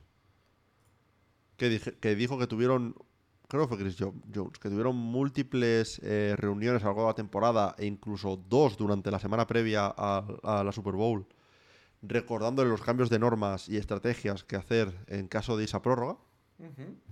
En, en playoffs. Y luego están los 49 literalmente diciendo: Ah, no, es que yo pensaba que era una prórroga normal. De los de toda la vida. Y aquí yo tengo que, que- que enfadarme un poco con los jugadores de los 49ers, la verdad. Porque Es tu trabajo saberlo. lo primero es tu trabajo saberlo. Y lo segundo, meterle mierda a tu coaching staff después de perder la Super Bowl. Cuando realmente saber las reglas o no del overtime no ha cambiado nada, Hmm. me parece, la verdad, de, de bastante bajeza. Es que. Es que es eso, es la de. A ver, seamos sinceros. Incluso si estuviéramos en las, en las reglas de Super Bowl antiguas, de Super Bowl de prórroga antiguas, el resultado hubiera sido el mismo al final del partido. Sí, sí, sí. Por es un que fue una Super Bowl antigua. O sea, o sea, un fue una Super Bowl, una, una prórroga. Una prórroga antigua. El tema es. El argumento que se puede dar es si la decisión hubiera cambiado. Porque los 49 son los que ganan el sorteo. El tema La es la que. toma alguien que sí lo sabe. Mm, Sí, no. O sea, me explico. Eh, hay, a ver, sí, normalmente, y sobre todo en una Super Bowl, espero que sea así. Hombre, Shanahan habrá tomado esa decisión. Sí, eh, pero el tema es que ve- míralo desde esta, desde otra, desde esta otra punto de vista. Históricamente, con las reglas de regular season actuales, de touchdown en primera posesión es victoria, no hace falta decir a nadie, oye, recibimos. Si ganamos el coin toss, recibimos. Si en- podría haber un mundo en el que con la prisa que hay en la Super Bowl, simplemente no diese tiempo a que Shanahan dijese nada, van ahí, de toda la vida se recibe, se recibe. Es una excusa débil, lo, lo reconozco, pero podría haberlo. Ahora bien, el, argu- el- el debate sobre si la elección es buena o no. Porque al parecer esto es una cosa que en college football ya se ha vivido bastante. Porque en college football la prórroga, digamos que eh, tienen ambos equipos posesión sí o sí, aunque son drives como desde la 25 de- del campo rival. Eh, son drives en la red zone, básicamente. Eh, siempre se dice que es mejor defender primero. Porque tienes la opción de jugar con los cuatro downs.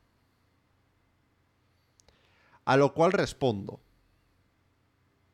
Punto uno. Si tanto miedo tienes de que te jueguen con los cuatro downs, juega tú también. Con los cuatro downs. Que sí, es más arriesgado. Pero si tanto, si tanto miedo tienes de que porque puedan jugar con los cuatro downs te van a anotar un touchdown. Tanto se habla de que la gente no quiere jugarse los partidos a prórroga en regular season porque te lo juegas a un cointos y que por eso son tan agresivos, sea agresivo aquí también. Juega con cuatro downs.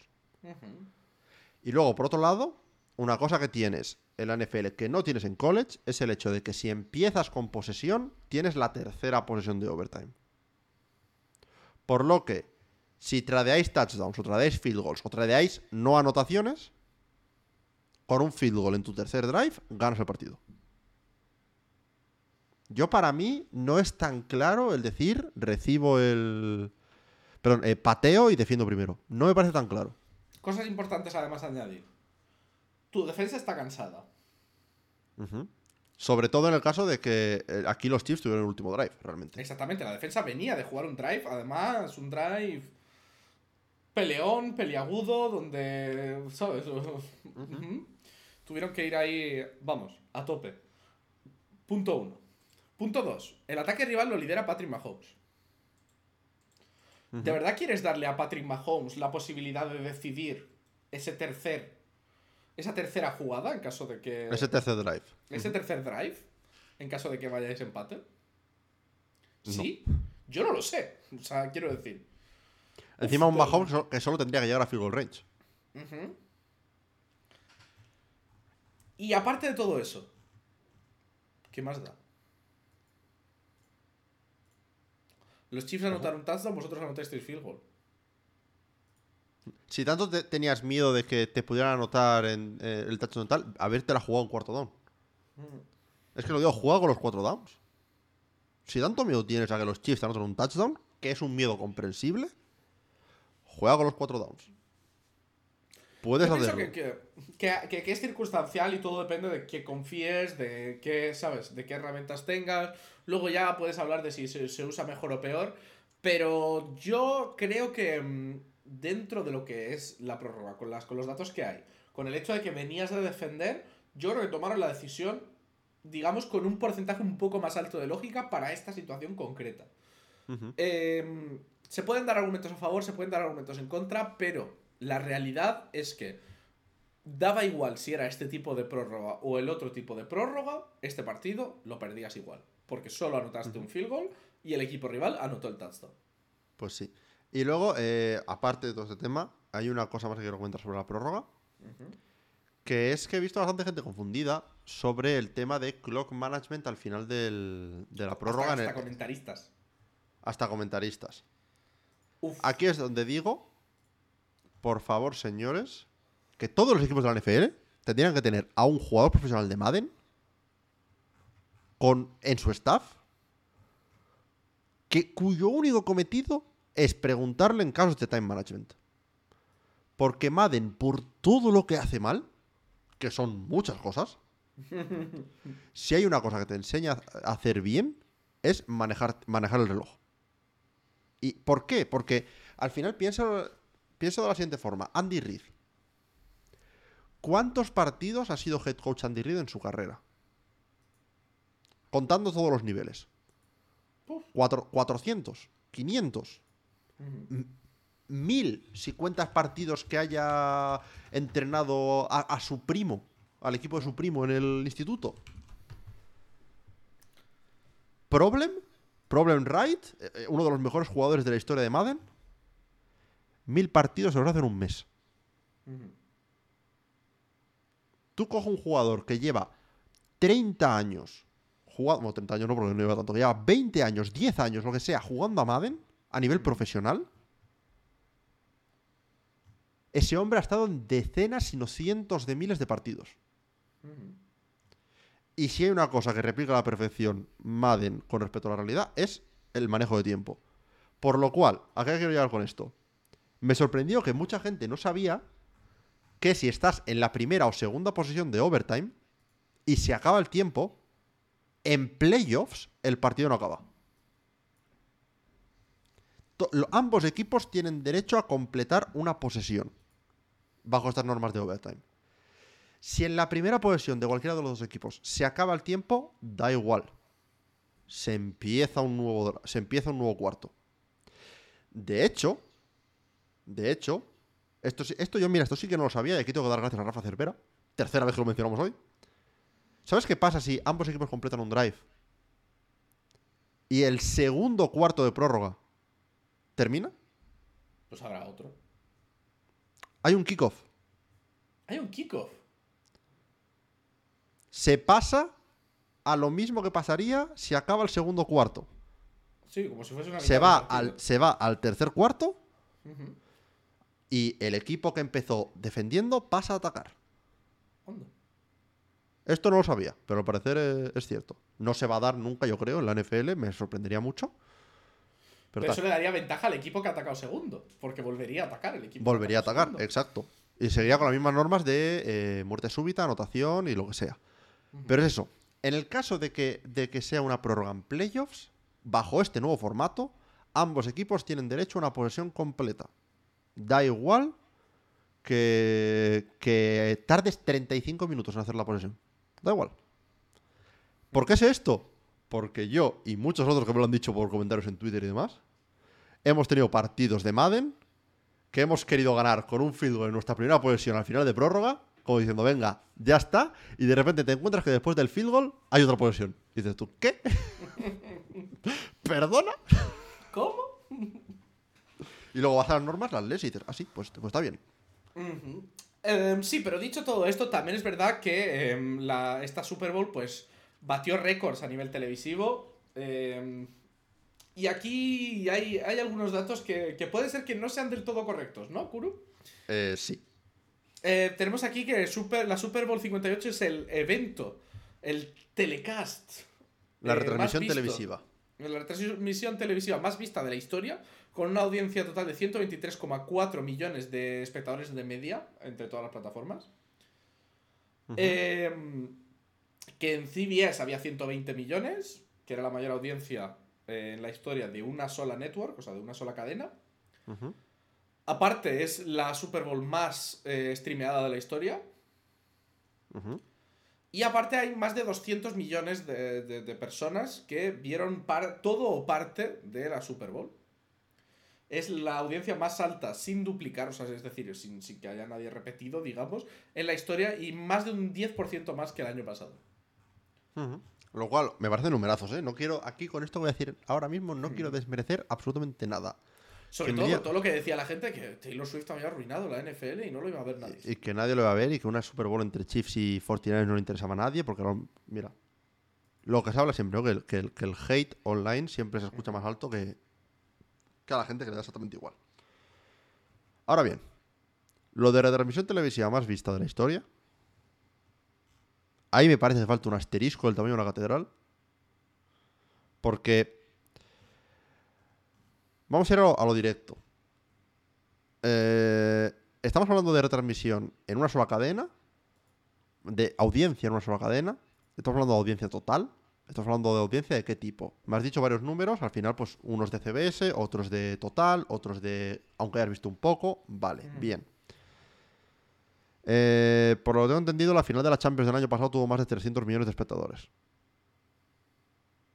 La final de la Copa del Mundo, de la que hablábamos antes, de 2022, tuvo más de mil millones de espectadores en todo el mundo.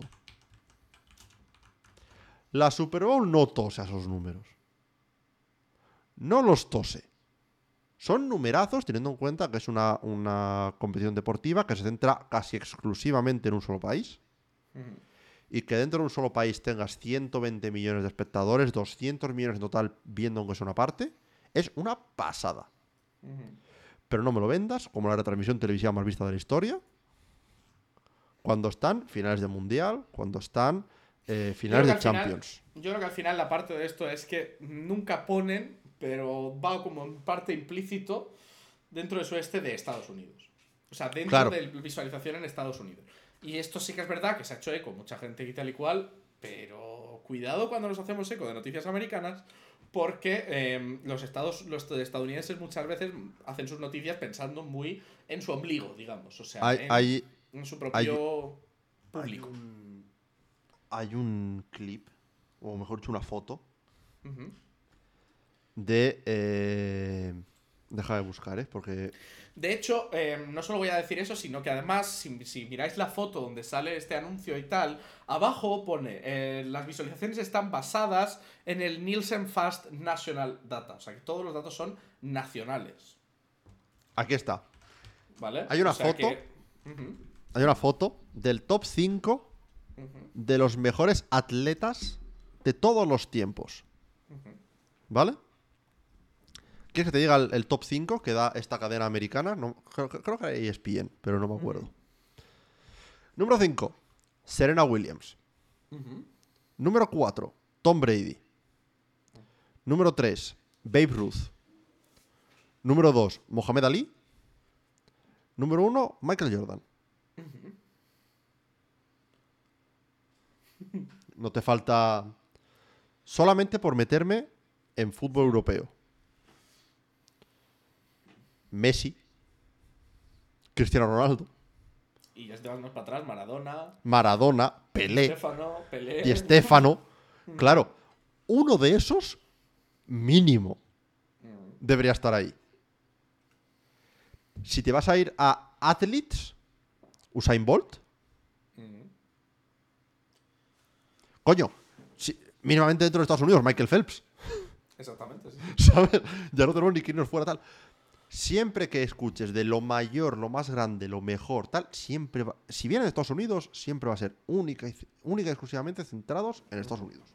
Que por otro lado, pues podrías irte a otros deportes, podrías irte a tenis, hablar de Federer, hablar de, de Djokovic, hablar de Nadal, hablar de. ¿Sabes? O sea. Coño, a- a- habla, habla de Hamilton o de Schumacher en la Fórmula 1. Si quieres, si, que ahí entraríamos en lo de, bueno, atleta, Bueno, ya. ver, da sí, igual, pero, pero si lo quieres meter tal, mételo. Es que, claro, tienes mil y un atletas que me- internacionales Pero- de deportes pero que simplemente no se luego ven.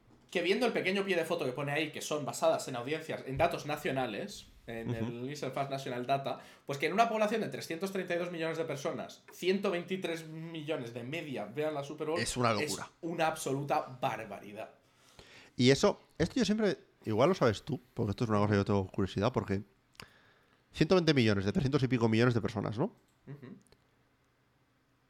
Claro, realmente lo único que tiene datos las compañías televisivas es del número de aparatos que se conectan a ver la retransmisión. Sí, no, no exactamente. O sea, es que no sé, yo porque yo siempre he dicho, coño, ¿cómo, coño, ¿cómo cojones saben si yo tengo aquí una view? Lo pienso en términos de YouTube, ¿no? Si yo tengo una visita en un vídeo, yo no sé si esa visita la, la ha visto una persona o sea, o han sido cinco personas en corro alrededor de una tele viendo el vídeo, ¿sabes? Que por cierto. ¿alguno de vosotros, oyentes, os juntáis con amigos para ver el podcast? ¿Hacéis una watch party del uy, Oye, ahora tengo curiosidad. Esto, la verdad. Eh, a ver, básicamente, vamos a ver una cosa. Eh, en, en Estados Unidos hay una compañía, que es justo la que pone aquí, que son los Nielsen, es Ujú. la compañía Nielsen, se encarga de hacer eh, Nielsen Ratings. Y básicamente lo que utiliza es una técnica que, se- que- que es de muestreo estadístico. ¿Vale? Básicamente coge un total de 5.000 hogares, a cambio de les pagan una pequeña suma de dinero al mes y reparan sus cosas gratis y todo esto, pero básicamente digamos que evalúan pues cuánta gente lo utiliza y todo eso y tal. Entonces, claro, la pregunta siempre es, pues ¿se puede comprobar 115 millones de hogares con 5.000 con 5.000 personas? Pues básicamente eh, la fiabilidad por lo visto es bastante buena. Ok. Ya te digo, es curiosidad, ¿eh? no es, que, no es que quiera desmentir o no fiarme de tal, es curiosidad pura y dura. Entonces, eh, básicamente, pues como cogen, digamos, un poquito de cada demográfica y no es exacto, no sabemos, o sea, es, es difícil medir exactamente. Sí, pero, pero, róndalos. Ujú. Pero, pero róndalos, aparte ya de, de todos los datos que tengan realmente, porque realmente cuando tú ves algo por la tele no hay datos de ello. No hay datos como tal, sino que se hace, digamos, con ese sondeo un muestreo estadístico. Pero lo que sí que hay es cuando utilizas eh, servicios de pago, pues cuántas suscripciones hay y, y creo que sintonizadores así específicos de los que van en cajita o tal sí que se pueden medir. Ok. eso- Fair enough. Ujú. Y yo creo que ahí un poco hemos comentado, pues, un poco todas nuestras impresiones del partido. No sé si tienes tú algo así, Kuru, que se te quede en el tintero. Del partido en sí mismo, como tal, como transcurrió, hemos hablado en este vídeo de 6 minutos. Tampoco hace falta que volvamos a hacer un resumen de jugada a jugada, lo que pasó. Sí que tuvimos esa primera mitad que fue pues un poquito más lenta, más defensiva. Se fueron al descanso 10-3 y luego, pues, en la segunda mitad empezaron los Chiefs más fuertes y luego los 49ers se pusieron por delante, pero... Sí, no, no, no tengo mucho más que añadir que hayamos dicho ya, que ya hayamos dicho ya. Cerrar con lo que empecé, que chapó a los Chiefs. Y que, mira, ya estoy empezando a leer a gente cabreada porque, porque los Chiefs y Mahomes que ya cansan, no sé qué tal, ganadles. Lo mismo de Es tan fácil Lo como ganar. ¿No te gusta que Mahomes gane? Gánale. Ya está. Ese es el tema. Monta el equipo que monta el equipo que le gane, monta el equipo entre técnico, entre jugadores y todo, que lo consiga. Y lo más probable, dice la estadística y dice la historia de la NFL, es que no ganen esta siguiente Super Bowl. O sea, que algún equipo habrá que consiga, mediante unas razones u otras, conseguir llegar. Pero veremos a ver cómo se tercia. Y si no, siempre nos quedará la regresión a la media. Y yo creo que con eso tenemos un poquito todo. Sí, no sé si tienes un off topic o. La verdad, o hoy quería centrarlo más en la Super Bowl y Me ya parece- dejar ya off topics. Tendremos mucho, mucho tiempo de off topic ahora en el futuro. Sí, eh, nada, me parece perfecto. Eh, Tuvimos un pequeño paro a mitad de la grabación, pero ha sido como una hora 45 más o menos de podcast, así que yo creo que está, está bastante bien. Pues lo dicho, eh, ya como cierre no de la temporada en sí del Taylor, porque como dijimos habrá un programa la semana que viene, probablemente más cortito, toco madera, eh, pero sí para cerrar eh, la temporada. Si hay alguna noticia así de última hora que se nos cuele, como siempre, entre ahora y que publiquemos, pues la trataremos ahí. Pero daros las gracias por habernos acompañado tanto hoy como en la Watch Party, como en todos los podcasts. Como siempre, nos tenéis en arroba cursión95, arroba cholign o arroba el tailgate, en Twitter, Instagram, TikTok o en youtube.com barra arroba el para la versión de vídeo de este podcast. Si queréis la versión de audio, pues la tenéis en iBooks, Spotify, Google Podcast, Apple Podcast, la plataforma de podcast de tu primo, todas ellas. Muchas gracias y nos vemos en la próxima. Adiós.